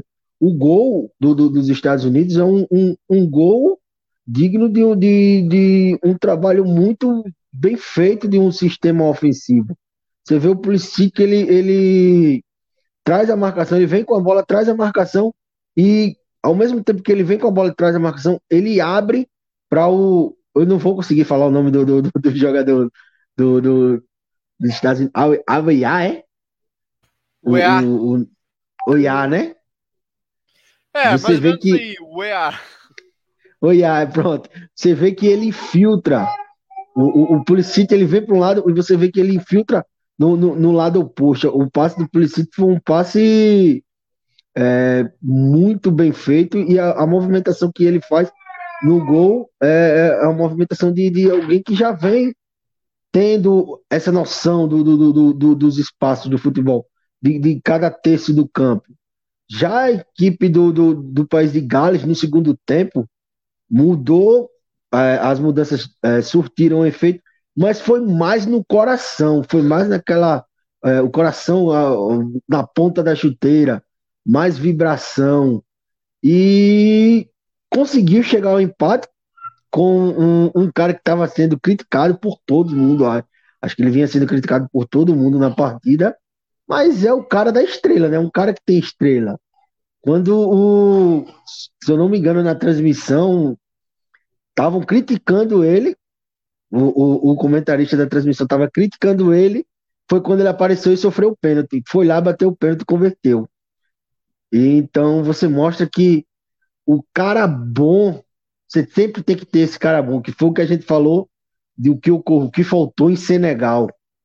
O cara decisivo, um cara que vai empurrar a bola para dentro, um cara que em um lance ele vai decidir. Então eu acho que foi uma partida boa para um, um, empate, um, uma partida movimentada. Senti falta de mais gols, Poderia até ter saído uns golzinhos a mais, mas eu acho que Gales vai, vai mais para participar para ganhar experiência, apesar de que essa geração já vai estar tá dando espaço para outra, né? Porque é, já não é uma geração tão nova essa do, do país de Gales. Nos Estados Unidos você vê que tem um trabalho sendo feito e um trabalho sendo bem feito. Se vai ter frutos Agora, acho que muito difícil. Mas para a próxima Copa pode ser que venha a ter uns frutos melhores para a equipe dos Estados Unidos. Muito bem, tá? Então esse destaque também do nosso do nosso Tomás sobre esse esse empate, esse primeiro empate que tivemos aí entre País de Gales e Estados Unidos, a gente trazendo também esse panorama. E assim a gente fecha, né? Fecha o debate sobre os três jogos do dia, né? Você acompanha, a gente falou um pouquinho sobre cada um dos jogos. Tem algo para falar, Tomás? É, eu, só, eu só acho assim, a, a diferença do, do, clima entre as duas seleções. das torcidas das seleções. É, na transmissão foi mostrado o, o, os galeses, a emoção deles estarem lá. Tem até uma foto que está circulando aí de um, de um menininho comemorando um gol, como se fosse um gol de um título. E já você vê para o lado dos americanos, eles nem ligam muito para o soccer, né? Eu acho que lá deve ser o quarto esporte deles. É, conhecidos lá do, do, que a gente tem nos Estados Unidos, é, eu, eu tenho aqui alguns amigos que que nem nem nem estava sabendo que ia ter do jogo. O, o, acho que é o Felipe, né, lá no, no, no grupo lá, ele também conversando com um amigo disse que, que nem estava sabendo do jogo, o amigo dele lá no, nos Estados Unidos. Então você vê a diferença do que é o futebol para uns e para outros, né? Não, e, e, mais uma coisa, é, durante o jogo, quando você você escutava a torcida de Gales cantando, principalmente quando o time estava melhor na partida, os Estados Unidos você só escutava vaias para quando os jogadores de Gales estavam no chão reclamando de cãibra ou de pancada. Era, era o único momento que você escutava a torcida dos Estados Unidos. Eram só vaias. É, não tinha muitos cantos, que nem a torcida de Gales. Era uma torcida mais reprimida. E nem só o, teve as vaias nem o grito tradicional deles, né, de USA, USA, eles não, não, não, não consegui identificar no, no na, na, transmissão. É, é muito dinheiro investido no esporte que eles mal dão bola. É, não é à toa que acho que é o terceiro ou quarto esporte que eles usufruem. Os outros, eles dão muito mais bola, os quais eles são os melhores nos esportes. É verdade. E hoje a gente também teve, acho que é importante destacar, se alguém quiser falar sobre isso, né? A gente teve dois árbitros brasileiros em ação, né? É, eu acabei me confundindo, eu falei que o Wilton Pereira, São Paulo tinha é, apitado o jogo entre País de Gales e Estados Unidos, mas não, ele apitou Senegal e Holanda. E tivemos o Rafael Klaus apitando o jogo entre Irã e Inglaterra, né? Alguém quer falar algo sobre a participação desses dois árbitros, eu, dentro do que eu pude assistir os dois jogos, não, não comprometeram em nada, né? Eu acho que foi dentro do, do possível duas arbitragens boas, inclusive acho que a do Hilton Pereira São Paulo é até um pouco melhor que a do, do Rafael Klaus, que pegou um jogo até um pouco mais, mais light ali, que foi uma goleada da, da Inglaterra, mas dois árbitros brasileiros em ação hoje. Alguém quiser falar sobre os árbitros? Tomás quer falar alguma coisa? Apesar de que tem um, o, o jogo do, do, do, da Inglaterra e do, do, e do Irã tem aí, tá circulando na internet, o, o, o boato de, do VAR não ter marcado um pênalti quando estava 0 a 0 para a equipe da Inglaterra. Então já não, não vai nem para o, o, árbitro brasileiro, para a arbitragem brasileira, vai para o, o, VAR, que eu nem não vi quem era que estava no comando do VAR não era brasileiro, o VAR não era brasileiro, se não estou enganado, era um equatoriano no VAR, mas um lance logo no começo do jogo poderia ter acionado ali a arbitragem, é, o, o, o, VAR poderia ter acionado o Rafael Claus para conferir aquele lance, né? Mas um lance de agarrar dentro da área, que o Maguire foi agarrado, mas também tinha agarrado ali o jogador é, iraniano, e acabou que o VAR nem chamou mas acho que dentro das possibilidades o salto foi bem positivo para os dois árbitros aí brasileiros. Outra coisa, se alguém quiser falar sobre arbitragem, um dado que eu até estou aqui, que achei muito curioso, a questão dos acréscimos nos jogos de Copa do Mundo. Porque a informação que, que, que circulou hoje sobre isso é que no primeiro jogo, é, entre Catar e, e, e Equador, contando com acréscimos, tivemos 100 minutos jogados. 100 minutos jogados contabilizando acréscimos. Então tivemos aí 10 minutos de acréscimos. No jogo entre Inglaterra e bem mais, foram 7, é, 117 minutos jogados, ou seja, tivemos aí 27 de, 27 de acréscimos. É, grande parte foi no primeiro tempo, 14 minutos se justifica no primeiro tempo por conta de uma parada para atendimento médico do, do goleiro iraniano, que depois acabou saindo realmente. E no jogo entre Senegal e Holanda, tivemos 12 de acréscimos no total. E para fechar, no jogo entre Estados Unidos e País de Gales, foram 13 de acréscimos. A gente pode ver que nesses primeiros jogos, um número muito grande de acréscimos, né? Será que isso vai ser uma tendência dessa Copa de Mundo? Esse, esse número elevado? A gente é acostumado ali sempre numa média de 4, 5 de acréscimos. Não, o que a gente tá vendo é 9, 8, 14, 10.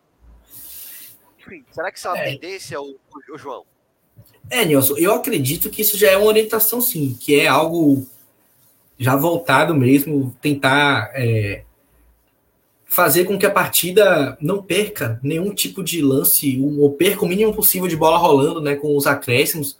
No caso, a gente entende, né, pelo que aconteceu ali com o goleiro do Irã, mas no geral foram três jogos com bastante acréscimo. Então, para mim, claramente é algo que está sendo já uma orientação, você tentar fazer com que a partida a partida, acho que é uma forma de coibir cera, né, de coibir atraso, de coibir qualquer tipo de paralisação.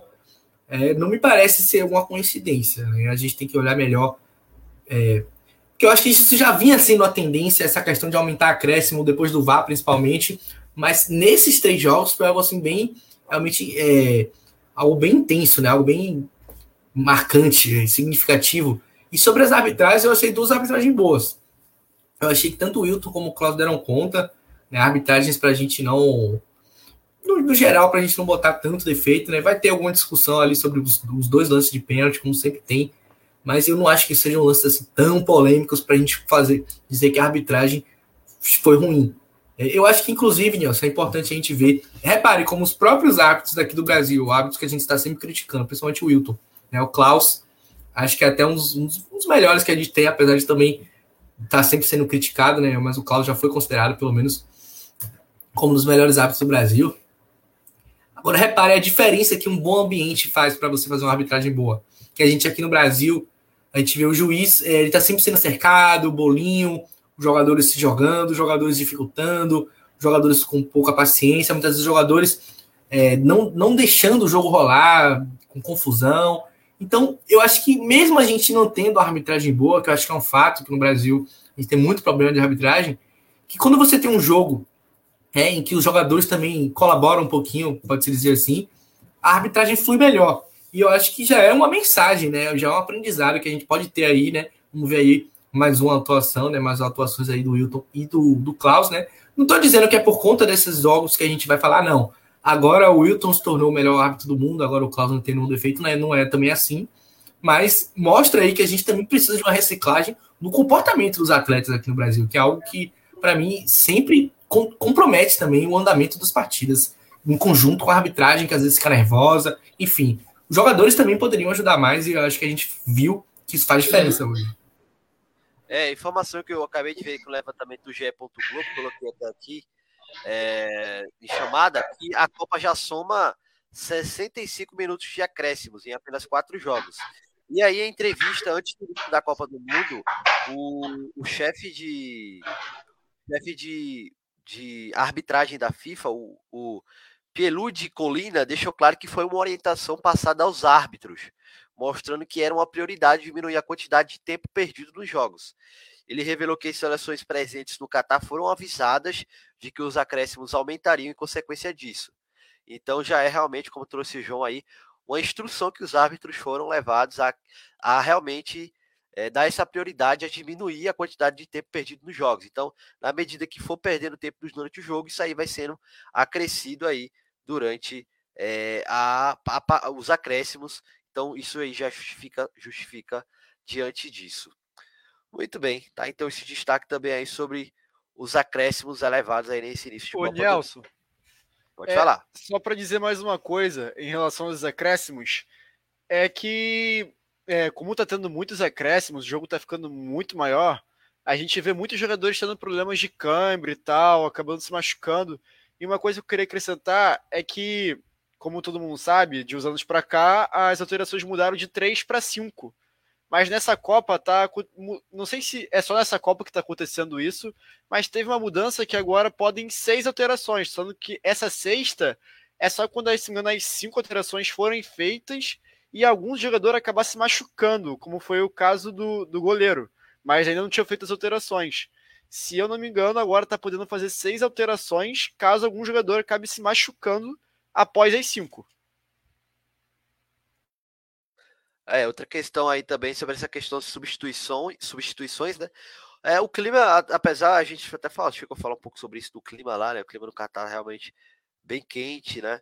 Mas acho que dentro dos estádios, como trouxe até o Amadeus, isso não está sendo muito problema aí para os jogadores, por conta que os estádios são climatizados. Assim, quase todos os ambientes no Catar, né?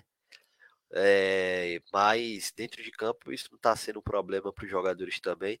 Mas pode pesar pelos desgastes nos treinos, né? Que aí realmente não tem como fugir disso, né? Mas fisicamente os jogadores também vão sentindo bastante essa, essa Copa do Mundo, né? Muito bem. É, agora a gente vai falar sobre os jogos de amanhã da Copa, né? Teremos quatro jogos amanhã. Primeiro dia com quatro jogos vai ser amanhã. E às sete da manhã tem estreia da Argentina. Sete da manhã, Argentina e Arábia Saudita, grupo Nelson. C. Opa, pode falar. Só um, um, pequeno detalhe sobre essa questão da substituição para a gente finalizar depois. É que eu estava aqui na dúvida porque eu não, eu não tava me lembrando exatamente se tinha sido. Porque eu lembro do, do goleiro do Irã sangrando, mas de fato a, a regra da sexta substituição é o seguinte: na verdade, a substituição extra foi a do goleiro. Porque no caso, é, quando tem esse tipo de acidente, né, de choque de cabeça, coisas com risco de concussão, aí eles aceitam a substituição que não entra na conta. Então o jogador tem o direito de ser substituído, não é nem uma substituição extra, é uma substituição que não conta. Né? O jogador que tem esse problema né? Claro, mas é uma só. Tem um problema, um choque de cabeça, assim, algo pode ser considerado concussão cerebral. Aí, nesse caso, eles podem fazer uma sexta alteração, né? É porque, no caso ali, o Irã, ele não tinha feito nenhuma, pode-se dizer. É mais ou menos assim. Esclarecido, então. Obrigado aí, João, por trazer essa informação para a gente sobre a questão das substituições. A gente agora dá adiante no programa para falar sobre os jogos de amanhã, né? Amanhã no grupo 6, 7 da manhã, abrindo o dia da Copa, Argentina e Arábia Saudita. É, no grupo D, 10 da manhã, temos Dinamarca e Tunísia. Aí voltamos ao grupo C, a 1 da tarde, com México e Polônia. E às 4 da tarde tem França e Austrália para fechar, então, o dia com a atual campeã do mundo, cheias de Fox, é verdade, a gente vai falar um pouco sobre isso.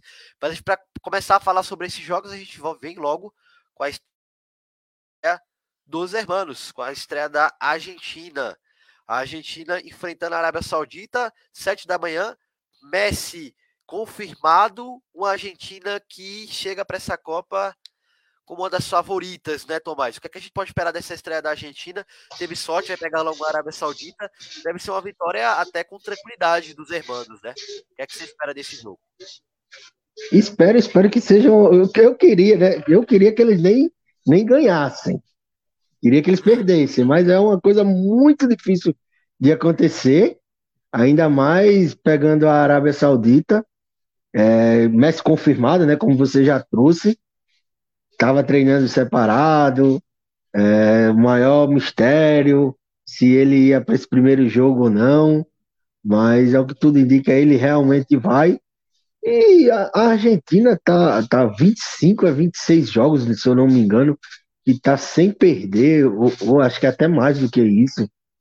É, espero que eles ganhem. Vai ser um, um jogo para o, o Messi desfilar todo o seu bom futebol, não só ele, mas como toda a seleção da Argentina. E queria que eles não passassem dessa fase, mas eu acho muito difícil devido a esse grupo que ele está, ainda mais enfrentando a Arábia Saudita no primeiro jogo. Então vai ser um jogo para tirar toda a, a zica que tiver e Tomara que a gente, espero que a gente tenha o Messi mesmo, por mais que tem gente, tem torcedor que não que torce para ele não jogar, mas a gente, como amante de um bom futebol, a gente quer sempre o, o, os melhores jogadores participando da Copa. Espero que ele jogue, espero que CR7 jogue também, que todos esses caras venham jogar. Mbappé, a gente também vai falar mais também sobre ele, sobre esse da França remendada. Mas expectativa de um bom jogo, acordar para ver um, um, um, show do, do, dos irmãos. É, expectativa é essa mesmo, né, Matheus? Tá atropelo na Argentina amanhã, né? Com todo respeito à Arábia Saudita, mas a Argentina chega muito forte para essa Copa e deve estrear já com vitória, né? É, então. E o que é que a gente pode realmente pontuar sobre essa Argentina amanhã? O que é que deve ter de novidade também, né? Primeiramente, pô, jogo 7 da manhã é muito complicado para assistir, mas vamos ter que fazer esse sacrifício. Mas Isso. voltando às questões dos times, a Argentina vem muito bem, como já foi dito, vem a não sei quantos jogos, uns 20 e poucos jogos de vencibilidade, mas é, boa notícia pra gente é que o último jogo que a Argentina perdeu foi justamente contra o Brasil na Copa América de 2019. E, mas tirando toda essa questão, é, possivelmente a Argentina vai ganhar e vai ganhar com sobras da Arábia Saudita. Provavelmente vai passar em primeiro lugar no grupo e possivelmente, se for seguindo todo esse retrospecto da seleção, vai chegar até as semifinais, quartas, se não acontecer algum desastre. Eu espero que esse desastre aconteça contra o Brasil, não importa se na semifinal ou na final. Eu espero muito que esse desastre aconteça contra o Brasil, para justamente ser algo muito vejatório para eles. Mas tirando esse lado brasileiro, o que eu posso dizer é o seguinte: a Argentina vem muito bem, mesmo que Messi seja uma dúvida, é, hoje vazaram umas fotos dele no treino com um tornozelo desse tamanho. é algo preocupante. Fala. Aproveitar até falar sobre isso, porque tinha saído uma informação sobre essa questão do, do, tornozelo dele, que na verdade seria uma bolsa, é, uma bolsa térmica de gelo, uma questão assim que ele tinha colocado no tornozelo e não que estava inchado. É importante dar esse destaque, porque acabou vazando isso de uma forma de que ele tivesse machucado, né? Mas não foi bem assim, não, de acordo com, a, com as informações que a gente acabou saindo possivelmente na mídia, seria realmente isso. Pode falar. Mas ele, ele não jogou o último jogo pelo PSG, não. não foi, se eu não me engano, ele foi poupado no último jogo. Foi, mas ele jogou o amistoso. O amistoso ele, ele jogou já pela Argentina. Jogou os 90 minutos, se não estiver enganado, inclusive. Deve ser para ser confirmado amanhã, o Amadeus. É, mas cara, mas para ele ter um saco de gelo no tornozelo, quer dizer que alguma coisa deu errado ali. É, não sei se foi nesse, nesse treino ou se ele já estava com esse problema antes. Mas, cara, pô, eu não quero que um jogador fique fora da Copa, porque é o principal campeonato do futebol. Mas a Argentina perdeu o Messi seria um, vai, uma notícia boa pra gente, mas não pro jogador. É, mas é complicado. Ao mesmo tempo que eu quero que ele jogue, eu quero que ele não jogue para o Brasil ter mais chance de ser campeão. Já sabemos aonde mandar o, o Daniel Alves dar a entrada, né? Caso tenha é, Brasil e Argentina, qual tornozelo, né? É, eu espero que o Daniel Alves pare de dar entrada nos jogadores do Brasil e comece a dar entrada nos outros jogadores. Porque senão a gente vai acabar perdendo alguns aí nesses últimos treinos para o jogo de quinta. Tá mutado. Opa, é, na imagem que o, que o Amadeus até citou aí, ele estava é, possivelmente com um inchaço ali no tornozelo esquerdo, é, logo assim uma chuteira. É, mas agências de notícias informaram que não tinha, é, que o inchaço não seria relevante e que inclusive o Messi treinou, está confirmado por primeiro jogo. Ele até falou sobre essa questão aqui. Deixa eu só pegar essa aspa deles. Ele, ele deu uma entrevista coletiva antes do jogo da Argentina, né? Era exatamente assim, isso que eu ia falar agora. Pode falar então.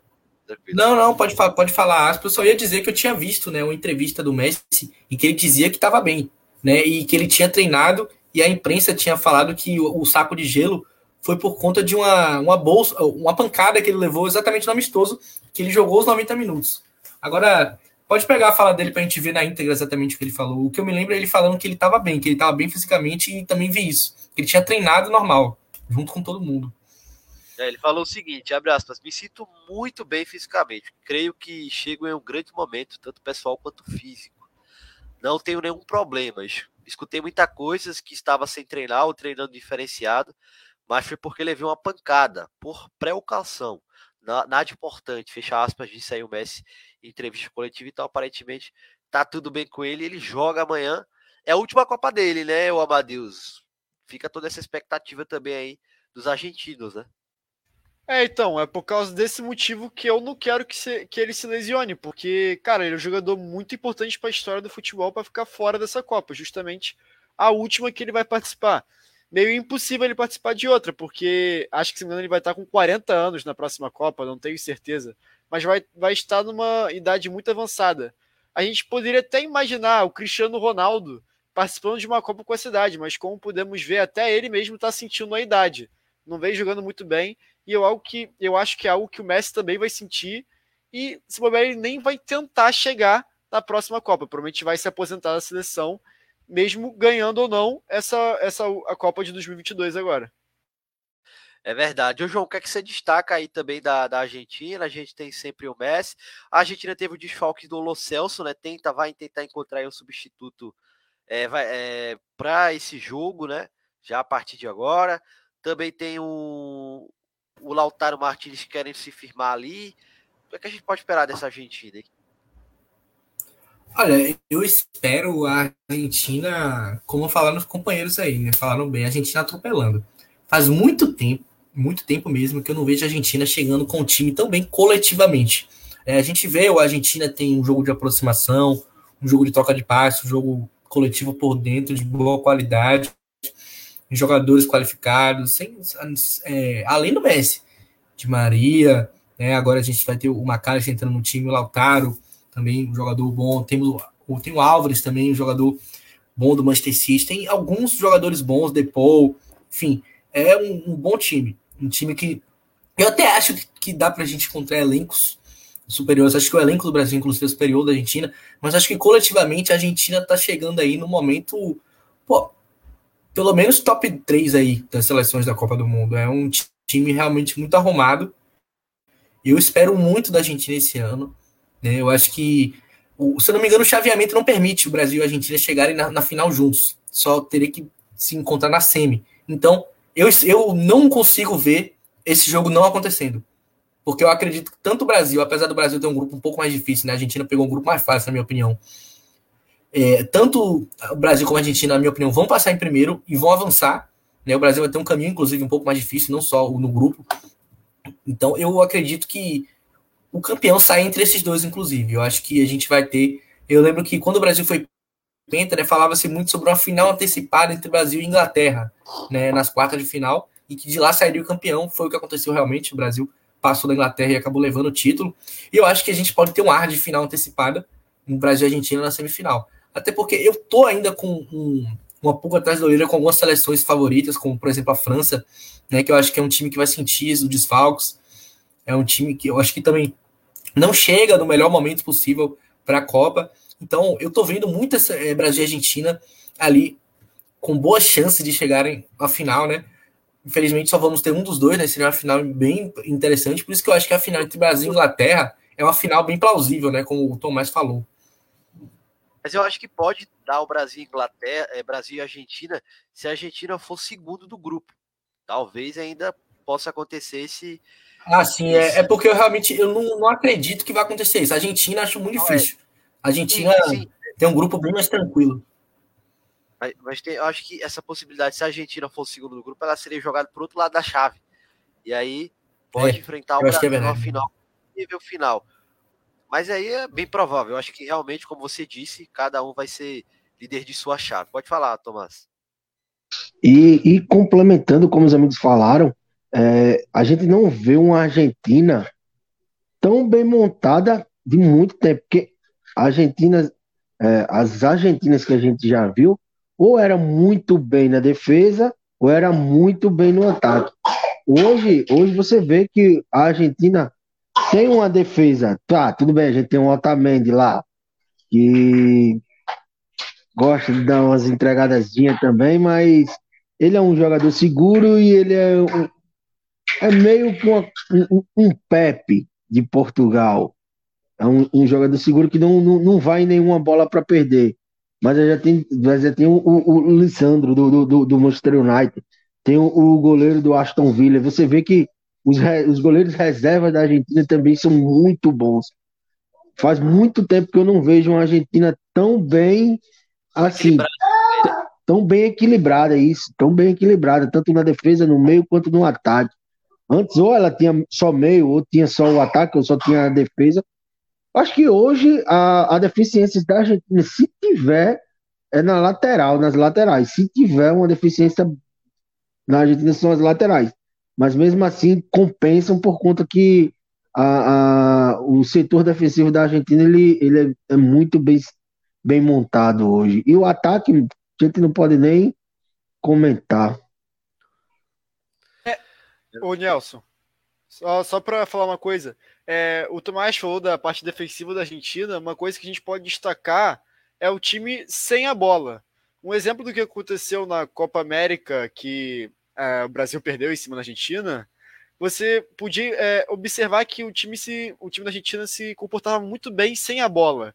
Eles chegavam forte nas jogadas, conseguiu fechar muito bem o campo, principalmente as jogadas com o Neymar. Então, além de ser uma equipe que tem um ataque muito bom, que é difícil de segurar, com Messi, Lautaro Martinez, Di Maria, é uma equipe que se comporta muito bem defensivamente e sem a bola. É, o problema dela é que muitas vezes acaba chegando de forma muito dura principalmente com jogadores que tentam ir mais pro drible, que nem caso aconteceu, além desse, desse jogo que eu falei da Copa América, que o Neymar foi muito marcado, levou muita pancada.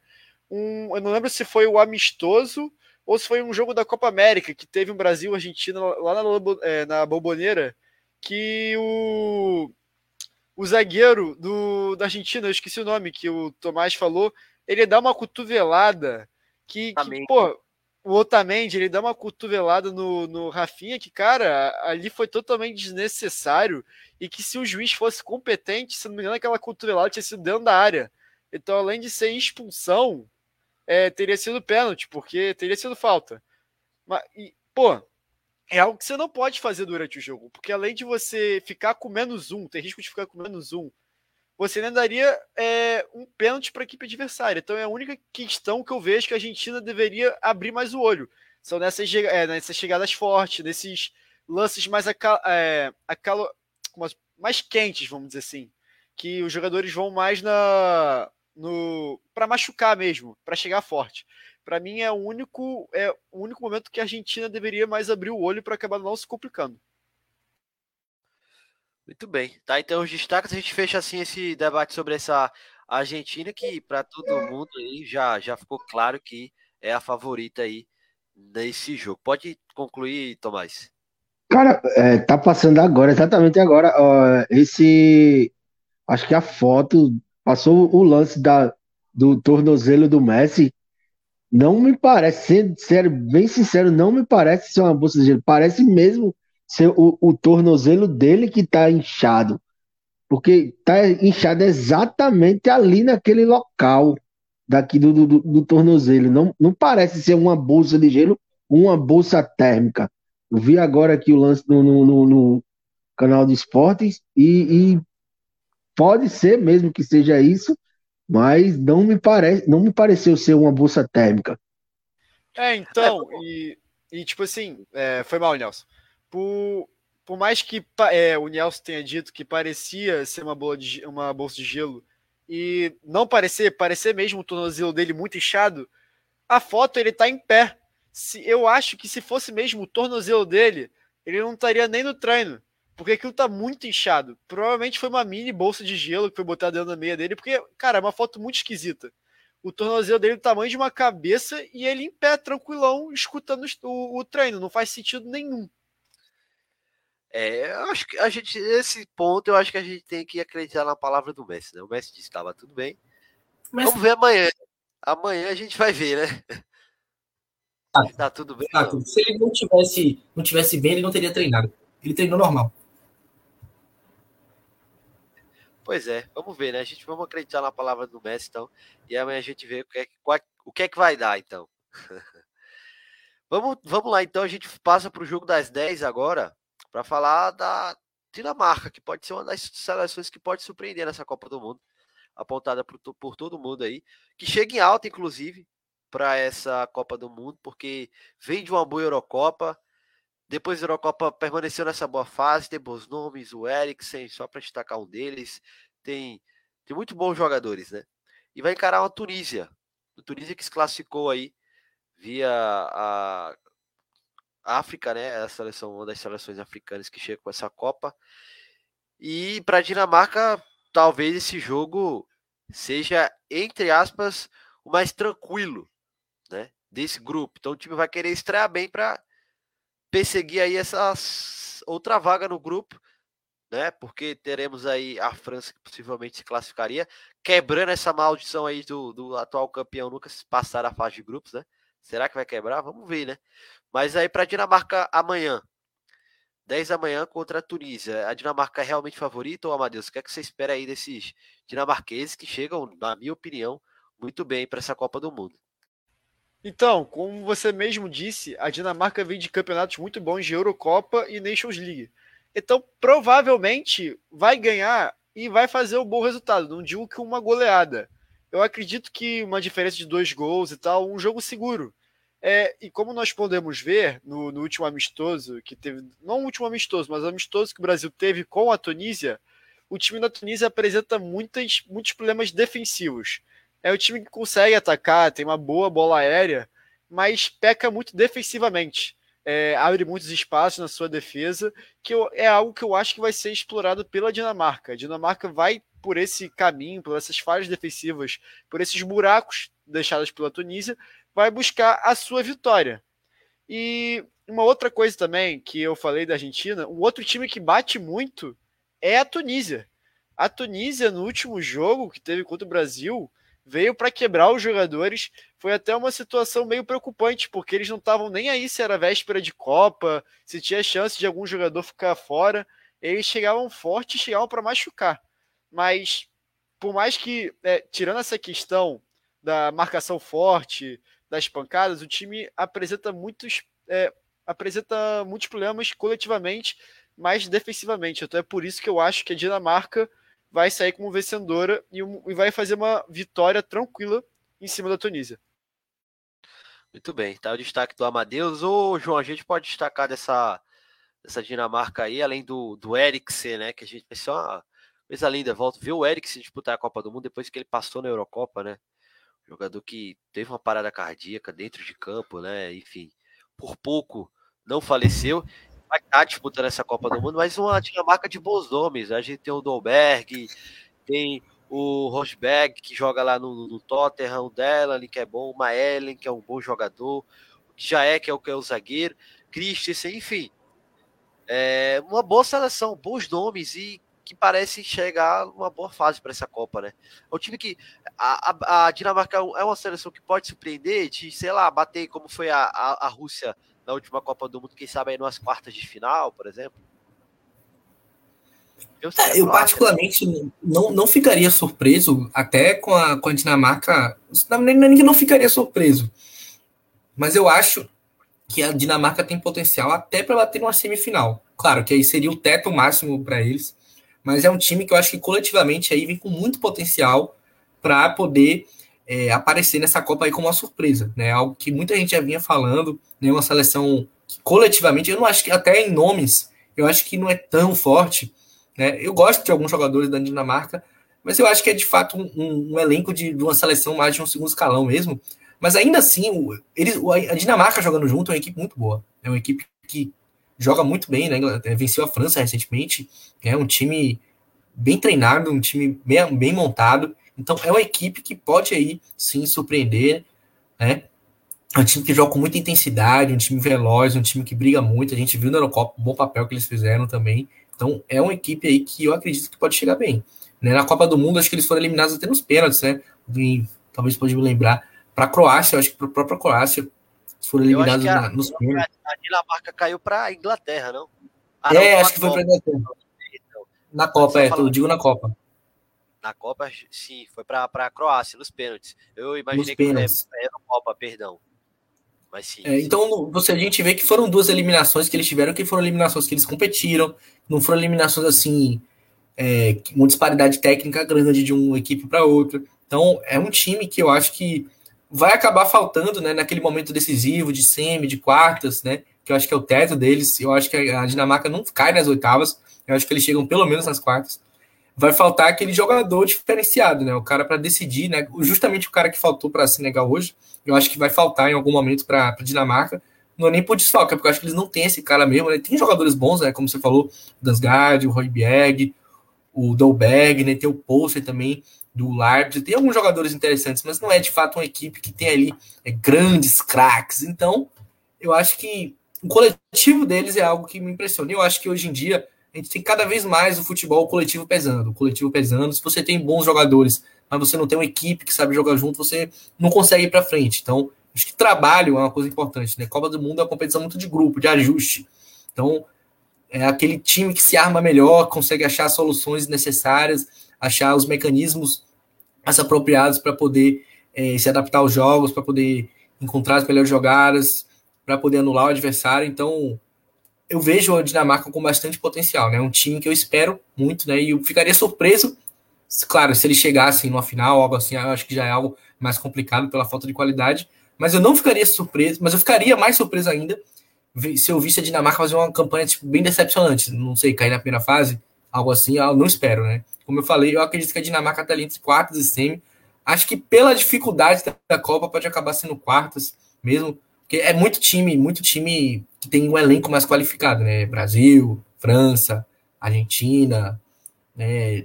Não sei se é Holanda, talvez, mas Espanha, assim, tem muitos times né, que tem bons jogadores, então acho que fica difícil para eles competirem pela questão individual, mas coletivamente, como eu falei, é um time que eu acho que pode chegar aí muito mais é, do que a gente espera, talvez.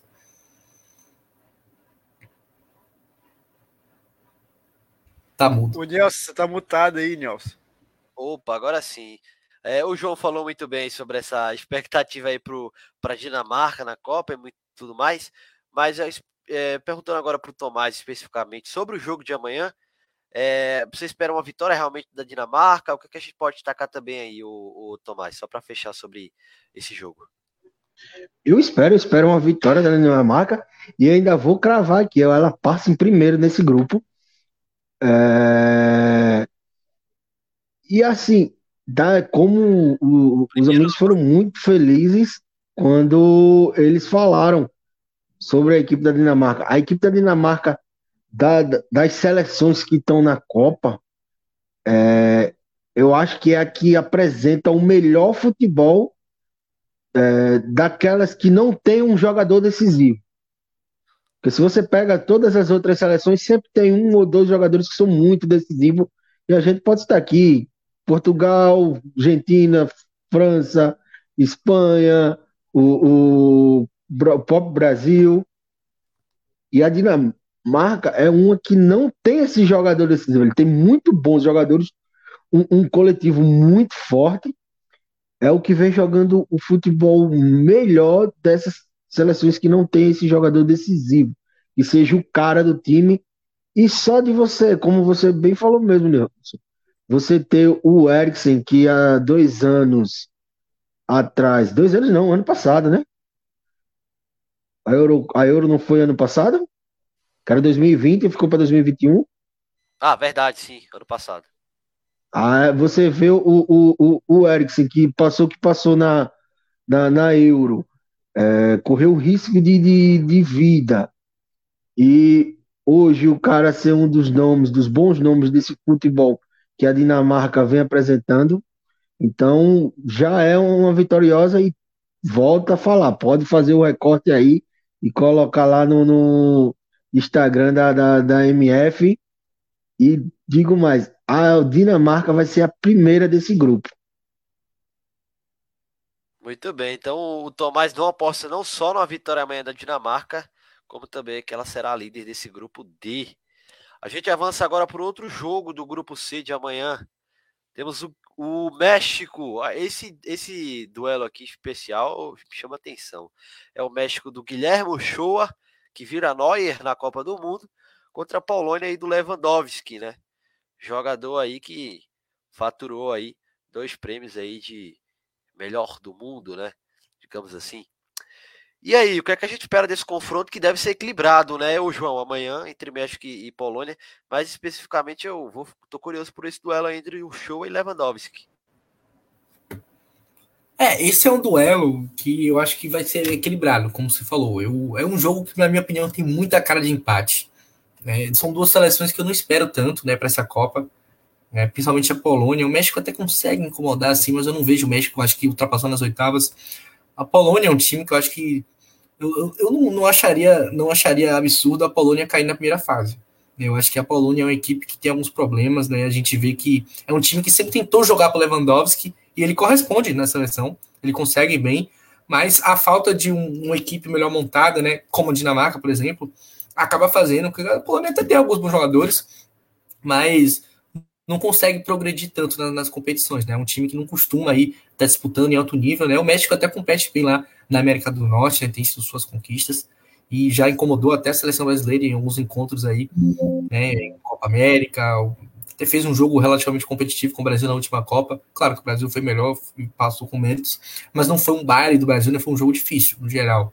Enfim, é, eu acho que é um jogo para empate, né? Eu acho até que o México talvez é, tenha capacidade de vencer essa partida, mas eu vejo um, um jogo mais equilibrado. Eu acho que é um jogo talvez assim que chame menos atenção, né? Pode, eu acho que talvez seja aquele jogo que quando a gente assistir a gente vai pensar, pô, essa é uma partida que eu não esperava muito, mas foi boa. Por ser um, um choque assim de testa, pode-se dizer, né?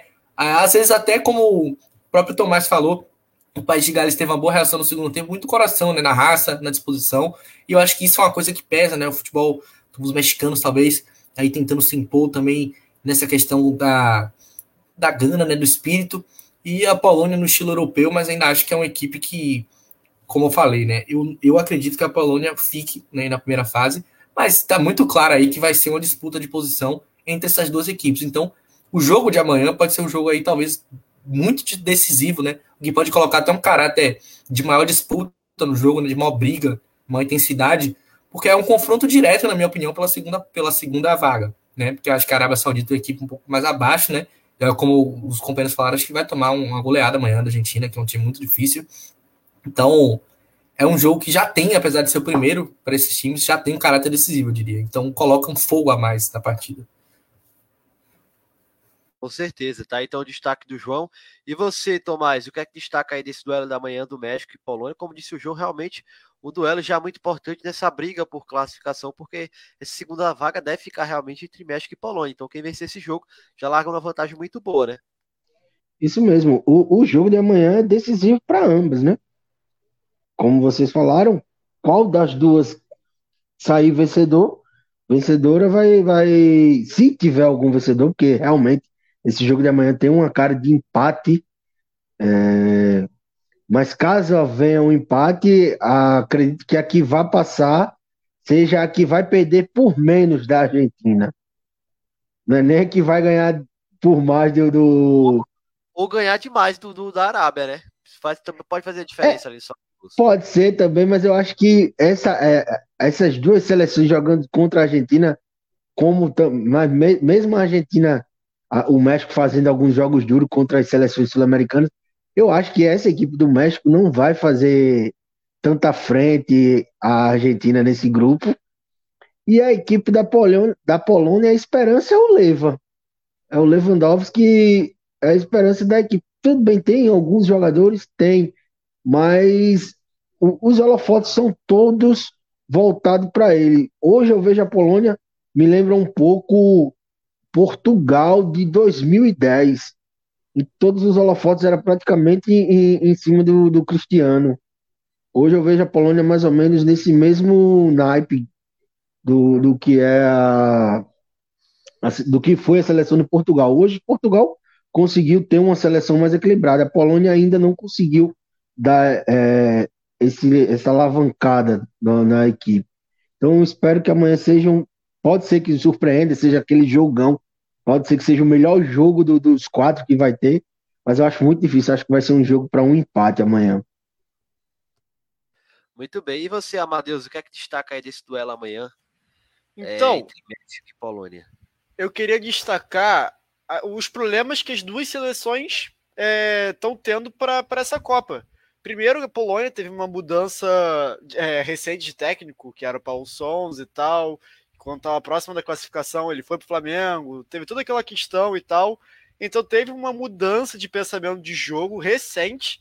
Então é algo meio preocupante para a Copa. E além disso, o México está vindo com um problema meio inusitado. O, o Ticharito, que é o principal artilheiro da seleção, que, óbvio, nunca foi aquele jogador que se esperava, mas para a seleção da, do México ele é muito importante é, ele não foi, ele foi afastado da seleção, ele não vai para essa Copa e o motivo é um pouco estranho, porque pelo que parece ele teve alguns problemas de indisciplina relacionada a prostitutas na concentração.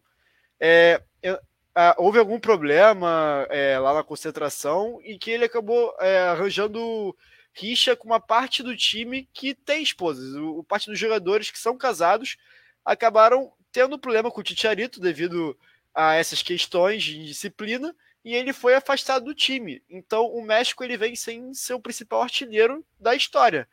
E a Polônia veio com uma mudança de, de pensamento de jogo muito recente. Então são dois times que, como que eu posso dizer, vem meio inconsistente para essa Copa. Um sem ser o principal jogador da história em relação a gols, e o outro com uma mudança de pensamento muito na véspera da Copa. Então é um jogo meio que não dá para imaginar muito bem qual vai ser o resultado. A tendência é que tenha empate justamente porque as duas seleções não apresentam tanto futebol assim para se imaginar, ah, essa seleção vai longe, essa aqui não.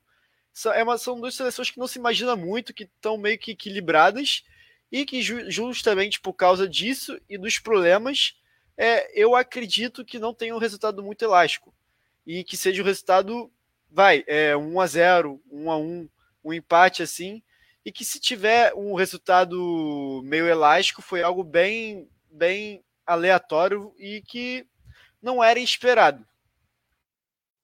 Muito bem, tá? Então, destaque também do Amadeus aí sobre esse confronto entre México e Polônia amanhã, uma da tarde. E para fechar agora, último jogo do dia, que vai ser o atual campeão e com desfalques. A França vai enfrentar a Austrália, jogo também pelo grupo D. Terça-feira, amanhã, às quatro da tarde, a atual campeã entra em campo chocada, não vai ter Kanté, Pogba, Benzema e que ele que poderia ser o substituto do Benzema que se machucou até antes do Benzema, que foi o Nico Kun do é, eh, RB Leipzig. Então a França aí que vem desfalcada, isso também mexe um pouco com o psicológico do time, né? Também tem aquele fantasma a ser quebrado, né? O fantasma ali do eh, da aquela zica, né? Quem é o atual campeão não passa nem da fase de grupos, como foi o caso da Espanha, como foi o caso recentemente da Espanha, né, em 2014, e também da, da Alemanha em 2018. A gente começa então agora com o Amadeus. O que é que a gente espera dessa França amanhã contra a Austrália? A gente já teve esse confronto, inclusive, né? Em 2018, e foi um jogo bem difícil para a França. Foi um 2 a 1 E hoje, amanhã, a França com desfalques. O que é que a gente espera desse confronto? Né? A França aí, sem o seu principal jogador, o Benzema. É, então, eu acredito que mesmo com os desfalques, a, a França vai fazer um resultado bom em cima da Austrália. Mas, é, voltando para essa parte dos desfalques, eu acredito que não seja nem esse o maior problema da seleção para mim, porque se você for parar para analisar, é, o ataque da seleção ainda tem os principais, é, os principais jogadores da, da Copa de 2018, o Griezmann, o Mbappé e o centroavante que me falta o nome agora, que eu, eu esqueci, que ele não marcou gols. Giroud. Tá, mas. É, o Giroud. O time ainda apresenta jogadores que estavam naquela Copa. É, mesmo que tenha perdido o Encuco, o Benzema, é, o que mais faz falta dessas alterações é o próprio meio-campo. Porque o meio-campo daquela seleção de 2018 tinha o Pogba e o Kanté. E os dois estão fora da Copa. Mas, para mim, o pior problema não, é nem, não, não são nem essas esses desfalques, e sim os últimos jogos que a seleção teve, principalmente na Nations League, que tiveram jogos ruins, é, principalmente depois que o Mbappé deu aquela entrevista falando que os times aqui da América do Sul. É, teve toda aquela, aquela questão daquela entrevista. Depois disso, o, a França meio que entrou numa. numa é, entrou numa era de azar, vamos dizer assim. Porque após isso, é, partidas que você dava com uma, a França é, ganhadora fácil, ela perdeu ou empatou. Então, para mim, é, o maior problema da seleção francesa são os resultados ruins nos últimos jogos e não os desfalques. Muito bem. Aí o destaque todo do Amadeus. E você, Tomás, o que é que destaca desse jogo amanhã dessa França? É, vem vitória amanhã? Os franceses? Cara, eu tô bem curioso para ver esse time da França, é, por perder o, o, por ter esses desfalques. É, a bruxa realmente, se o, o, o Pogba fez aquilo que o irmão do Pogba falou sobre rituais de bruxaria, tudo, veio, veio fazer efeito agora. Mas veio na França toda, não foi só para o Mbappé. É, se, é, eu estou muito curioso para ver essa França amanhã. Que amanhã ela pega um adversário tá, tudo bem, não é um adversário que seja do, do, os dos mais difíceis de se enfrentar, mas é aquele tipo de adversário que sabe que tem uma proposta de jogo contra seleções assim que gostam de atacar. Ela se retranca e joga apenas por uma bola. E caso a França amanhã não consiga vencer é, a equipe da Austrália, ela pega no segundo jogo, se eu não me engano, é a Dinamarca. Ela pega no, o, o, segundo jogo agora dela, eu não, eu não me recordo bem aqui, mas é. é... Oi? Vou dar, vou dar uma conferida aqui e te digo. Se eu não me engano, ela pega a Dinamarca nesse, no, no segundo jogo. Caso ela não consiga vencer a Austrália amanhã e a Dinamarca vença, vai chegar nesse jogo com uma pressão muito grande e você vê que é o psicológico, o psicológico pode pesar para a equipe da França. Por isso que eu ainda não descarto, por mais que ela tenha, eu acho, eu, eu considero a França uma da, das favoritas a ganhar a Copa, mesmo com todos esses desfalques, porque você vê a equipe da França tem muito bons jogadores e tem caras que podem decidir jogos. Então eu não descartaria, mas caso ela não consiga vencer amanhã, pode se complicar no segundo jogo, porque só vai vir, no caso, o jogo contra a Tunísia no terceiro a partida. Caso ela não vença amanhã e, e não vença ou perca para a Dinamarca, a situação vai ficar bem complicada para a equipe da, da França. Até por toda a questão psicológica que envolve, né? Mas eu acho que amanhã já deve vir uma vitória aí da França é, contra essa Austrália seria importante. Eu acho que a França, apesar desses desfalques, né, a gente não pode esquecer que a gente tem o Mbappé, né, que é um fenômeno, né?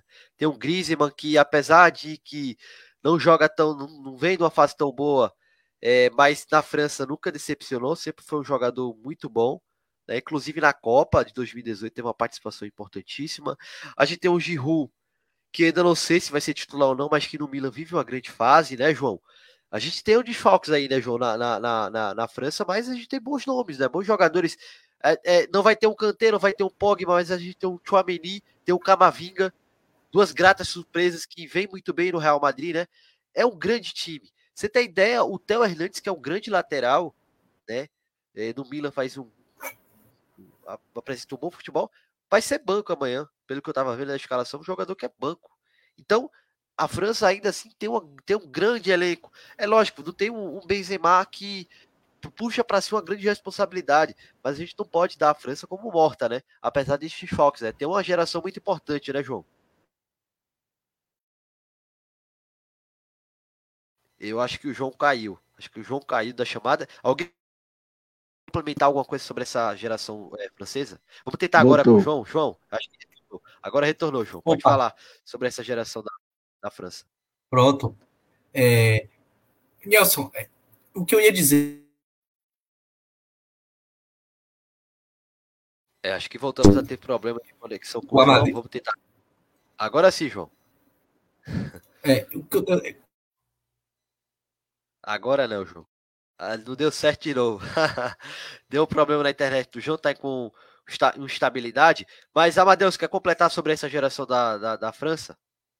Então, foi justamente o que eu disse. É, por mais que a, a seleção tenha desfalques, é, você complementou muito bem, porque tem muitos jogadores que podem simplesmente substituir e de uma maneira muito boa esses desfalques, como o Camavinga, que você disse, o Chouameni, o, o próprio Giroud, que na última Copa não fez gol, mas ele veio numa fase melhor do que ele já vinha naquela época. Então a tendência é de que ele, além de ser um titular, ele provavelmente vai fazer bons jogos, diferentemente, diferentemente daquela Copa, ele venha fazer gols se for titular. É, mas uma, uma, coisa que a gente pode dizer também é que a seleção francesa ela tem o um trunfo, que são os países da África que enviam jogadores para a seleção da França. Porque, diferentemente das outras seleções europeias e ao redor do mundo, você não tem tantos jogadores assim disponíveis, a não ser, tipo, é, a, os países de, de tamanho continental, mas a França apresenta vários países, principalmente na África, que, que mandam jogadores para jogar por essa seleção. Então é meio que uma seleção de vários países.